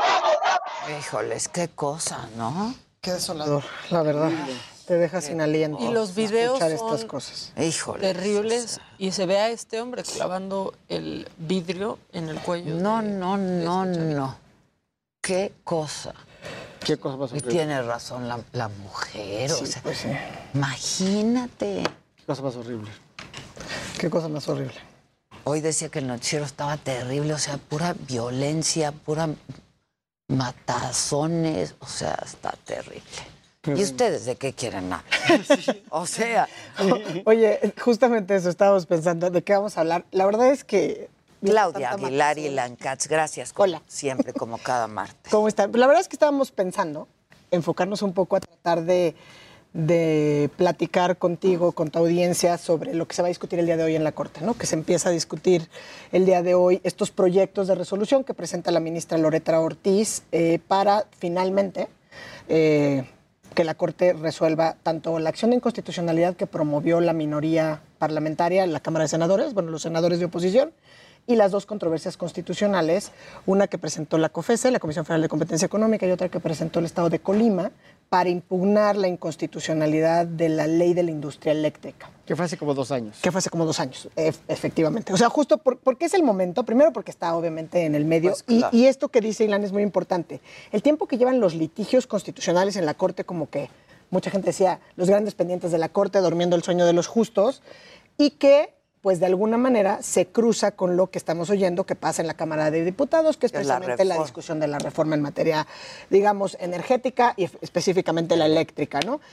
Es el mismo contenido, o sea, eso es lo que quisiera como que dejar para que no nos vayamos a las minucias legales, digamos, es el mismo contenido, tanto el de la reforma constitucional como lo que se pretendía hacer a través de una ley secundaria, es decir, la ley de la industria eléctrica. Que no era constitucional. Que no era constitucional, exacto. Entonces, ¿qué es lo que pasa? El primer intento del gobierno es Pasarla lo saco como- a través de una claro. reforma.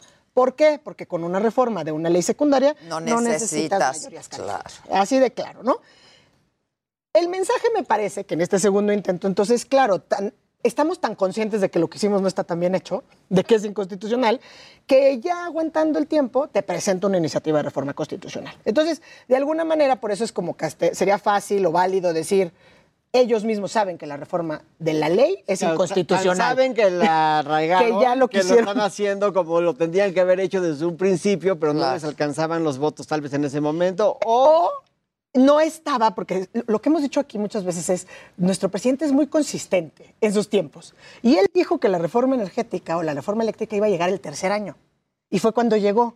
Lo que no dijo es que él iba a hacer intentonas de decretazos, de acuerdos e incluso de modificaciones secundarias antes. ¿no? Entonces, eso fue lo que pasó. Entonces, esa no era la vía. Bolas rápidas. Ahora, ¿qué es lo que va a pasar hoy en la Corte? O sea, y que creo que se va a poner muy interesante y que debemos todos y todas estar aquí, porque sí pensamos, por lo menos yo, que este sí es de esos momentos donde sí se juega la autonomía de la Corte. O sea, ha habido casos complicados, la consulta, la revocación de mandato, pero en Eso este es lo caso de menos, la sí se juega, por mando. un lado, O sea, la consulta del próximo la día. consulta del próximo día. La revocación no es Hemos- un chiste, pero la consulta... Hemos platicado aquí de la resolución de la Corte, pero digamos, este tema específicamente, donde sí se juega, creo yo, la autonomía o la legitimidad de nuestro máximo tribunal, porque además van a resolver una pregunta, digamos, central a nivel mundial, a nivel, no nomás a nivel país, o sea, ¿qué estamos haciendo en materia de política energética?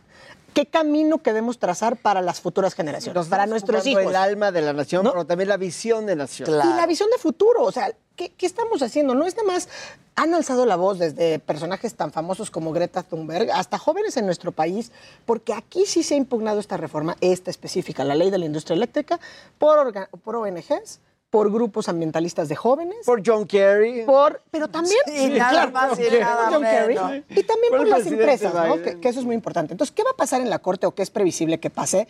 Eh, yo quiero mantenerme optimista en que sí hay todavía una posibilidad de alcanzar estos famosos ocho votos que Y la hemos corte ha estado a la altura. O sea, hasta el momento hemos visto una corte a la altura. a la altura. E incluso en los casos relativos a la Sí. reforma. Porque ya, ya ha habido, que es justamente a lo que, que me quería, a lo que nos queríamos referir, ¿no? La segunda sala re- resolvió hace un par de años también algunos otros temas relacionados, la política de confiabilidad y con el voto en contra de la ministra Yasmín Esquivel, por ejemplo, pero se alcanzó una mayoría por la inconstitucionalidad. Entonces sería previsible mantener este optimismo que dice Ilan de que la Corte se ha mantenido a la altura. ¿Cuáles son los escenarios posibles? Es decir, hoy por hoy nos enfrentamos a una discusión de este tema con proyectos, digamos, en contra. Los proyectos que presenta la ministra Ortiz pretenden eh, o van en el sentido de confirmar la validez de la norma, de la ley de la industria eléctrica. Entonces, Van en ese en sentido. ese sentido. O sea, la ministra básicamente dice, no, si es constitucional, entonces so- se, se desestiman las, la acción y las controversias constitucionales. Digo, podemos luego entrar a cuestiones técnicas del por qué ella estima eso. Pero quisiera hablar más bien de los escenarios, que es un poco para que entendamos qué puede pasar. ¿no? La Corte podría resolver básicamente en tres sentidos. ¿no? Por un lado, que el proyecto se apruebe por una mayoría de ocho votos y entonces sería un precedente vinculante, ¿no? Si dicen, oye, pues más bien es constitucional y hay un precedente vinculante, y eso pues sería sin duda el peor de los mundos, porque además, pues en cascada por ser un precedente vinculante, los amparos Claro. sin materia, ¿no? O sea, todo este tema. Ahora, lo que sería deseable es que se alcancen esos mismos ocho votos, pero en el sentido de decir que es inconstitucional. En el sentido contrario. En el sentido contrario. Por ahí estamos, yo creo que sí tenemos amplias probabilidades de que se alcancen esos ocho votos, ¿no? Y bueno, pues un intermedio que no, al- que no haya mayorías ni para un lado ni, para, para el otro. ¿no? Digamos que nos quedemos sin estas mayorías calificadas de ocho votos, entonces que hagan que estos mecanismos se desestimen, pero que los amparos sigan teniendo su propio rumbo, ¿no? Entonces, eso me parece que es muy importante que hay que atendiendo y también seguir, ¿no? La Corte va a ir debatiendo temas muy técnicos, o sea, no se va a resolver como que facilito. Hay muchos temas, hay cuestiones centrales como certificados de energía limpia, eh, orden de despacho de la energía. Que los estamos mencionando muy por encimita, pero estos temas, o sea, eh, es, es como, o sea, es, es absurdo que, que, tengamos que, que tratar temas tan importantes como los certificados de energía limpia, pero en el fondo lo que está pasando es que el gobierno por primera vez dice, tú no tienes ningún beneficio por ser una empresa más socialmente responsable. Antes, si eres una empresa, una empresa socialmente responsable Tenías y estabas beneficios, claro. o sea, no solamente estaba incentivado, sino altamente premiado. Claro. Hoy eso ya está fuera de la mesa y está visto muy mal porque el único y verdadero proveedor de la energía en este país va a ser la CFE. Y eso es, pues primero es sumamente ineficiente, pero no solamente ineficiente, sino vamos en contra de la marea. Y eso es yo creo que el punto... De la medular. marea del mundo. Claro, o sea, no podemos ser un país moderno si no estamos alineados con el resto del mundo. Y aquí me lleva a una pequeña reflexión. Yo, yo creo que el presidente piensa que el mundo se va a acabar en el 2024. Porque aunque pase esta reforma, no es sostenible que México tenga un sistema integral de energía del siglo pasado. el, el próximo sexenio, sea quien sea presidente de México, del partido que sea, va a tener que, que hacer una contrarreforma para volvernos a alinear con el resto del mundo. Pero el mensaje que estamos mandando al mundo es que vemos el mundo al revés, que vemos el mundo hacia atrás. En reversa. En reversa. Y eso es sumamente peligroso, lo cual me lleva al tema de los arbitrajes internacionales. No le va a alcanzar a una CFE ineficiente y a un Pemex ineficiente No y un México ineficiente para pagar todos los miles de millones de dólares a los que nos van a condenar probablemente en el próximo sexenio por incumplir con nuestros compromisos internacionales. Con Miles de millones. Sí, ¿eh? miles de millones. Miles de millones. No nos va a alcanzar. Entonces, pues le- yo- lo que pasa es que yo creo que eso al presidente no le preocupa. No le preocupa porque, no- porque ya va a ser después del 2024 y para él el mundo se acaba en el 2024. Pero esa cuenta la vamos a pagar todos los mexicanos después. ¿Y qué será? ¿Que no le preocupa? Yo no sé si no le preocupa o, o verdaderamente es esta visión que tiene totalmente, eh, no sé, equivocada, distinta de la realidad que tenemos, porque aquí sí es negar lo que está pasando. No, a es muy futuro. cortoplacista, Exacto, o sea, porque no estás, es negando a nivel futuro. O sea, en esta política, en la política energética que determinemos como país, nos estamos jugando nuestro futuro. Sin O sea, duda. no es una no- no es cuestión- una frase hecha, ¿eh? No. Ahí O nos lo jugamos. O sea, no es una cuestión de si las empresas, si llegaron los españoles, si los privados, si el monopolio de CFE. Es de verdad un mensaje de sí, futuro. Claro. Es, Es un una visión mensaje. de país. ¿Qué le vamos a dejar a, a nuestros hijos e hijas? Pero O sea, di- a las futuras generaciones. Dickens di- decía famosamente, el tiempo y la marea no esperan ningún hombre, pero todos los hombres tenemos que esperar al tiempo y la marea. Exactamente. Esto es o Qué es... buena frase. Lleva dos semanas con Dos unas semanas frases. on fire, ¿verdad? No, Charles Dickens, Carlos Dickens. Repítela, Digo, por favor. Estoy parafraseando, pero decía, el tiempo y la marea no esperan ningún hombre, pero todos los hombres tenemos que esperar al El tiempo. tiempo y la marea, claro. Eh, A lo que voy con esta frase tan elocuente de Carlos Dickens es que sea lo que sea, pase lo que pase, reforma o no reforma, nos vamos a tener que alinear con el resto del mundo, porque puede ser que tengamos mucho petróleo, pero no van a haber coches que consuman gasolina. Claro. O sea, se van a no se va a acabar el petróleo, ¿Para se qué van a acabar los, los, eh, los motores de combustión interna, eso sí se van a acabar. Entonces no va a haber a quién venderle la gasolina. Y además hay algo un poco más allá que, que hay que leer y que estaba revisando hace poco, porque justamente en estos temas, nuestra constitución prevé, o sea, está garantizado el derecho a nuestro futuro. Entonces, ¿cómo vas a garantizar el derecho al futuro?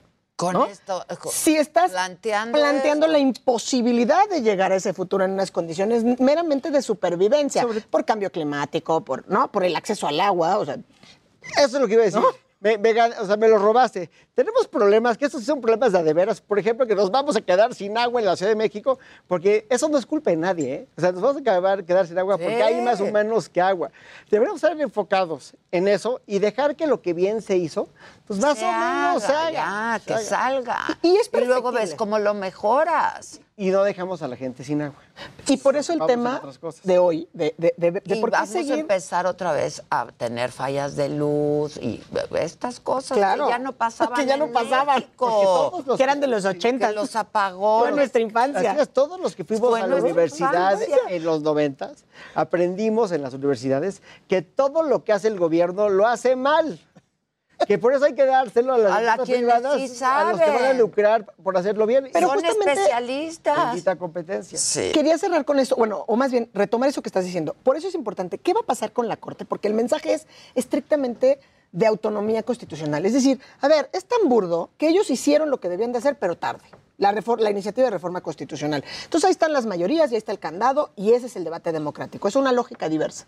La Corte lo que tendría que hacer, y sería previsible, o esperaría yo, que se alcance esta mayoría calificada de ocho votos para declarar la inconstitucionalidad de la norma. ¿Eso cuándo pasa? Empieza hoy la discusión. Empieza hoy. No Y puede creo, tomar- Lo primero que se va a termine discutir el día es de si. Olga puede o no puede votar. sí, la ministra Loret. Perdón.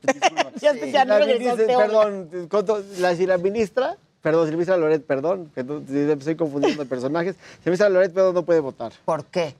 Porque como ella votó en un sentido que es igual que este proyecto, cuando era diputada, están diciendo, no, Ah, ya sabemos. Ya sabemos en qué sentido. Pero, pero yo no creo que, que no esté creo que impedida, ¿eh? Yo no ¿eh? creo que esté impedida. O sea, una cosa es lo que hizo como diputada y otra cosa es lo que va a hacer como Es ministra una de Corte. 500 y además lo que se está revisando es la ley de la industria eléctrica Claro. que se aprobó en la legislatura pasada. Tendría que no, ser impedida y tendría Y que, que participar en la discusión con su proyecto y que se discuta. Pues sí. Pero otro punto muy importante que creo que sí finalmente esta salió. Al haber salido ayer los- la fracción del PRI a decir no vamos a acompañar esta reforma, pero además todos los de la alianza a decir, pero hacemos este planteamiento de 12 o 15 puntos de, de reforma para incluir, me parece que es Hoy hablé con Marco buscando. Cortés y eso dijo, a ver, la alianza vamos a ir juntos, porque todavía hoy el presidente dijo, hay priistas, yo tengo datos que hay priistas que van a votar con nosotros. Pero ya salió el presidente del partido A decir, decir que iban en conjunto y por lo menos se subieron. Vargas.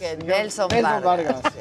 Ahora, la verdad es que lo que me parece muy interesante de esta postura de Marco Cortés y de ellos es que hay cuando menos 12 puntos donde dicen, a ver, reconocemos que existen errores, o sea, con todo bromán es perfectible. Hay errores, hay abusos, Claro. eh, vamos a mejorar corregir y los y podemos mejorar. corregir. Que eso sería la labor del legislativo. Entonces, creo que hay que estar al pendiente de lo que pasa con esto. Claudia. Aguilar, A ver la muchas gracias. Ilan Katz, que tengas un buen viaje, que lo disfrutes, descansen y nos vemos pronto. A nuestro retorno. Nos, Nos vemos, pronto. prontito. Bueno, nosotros todavía nos vemos mañana, 9 de la mañana, por este mismo canal. ¿A quién me lo dijo? Adela, gracias y hasta entonces.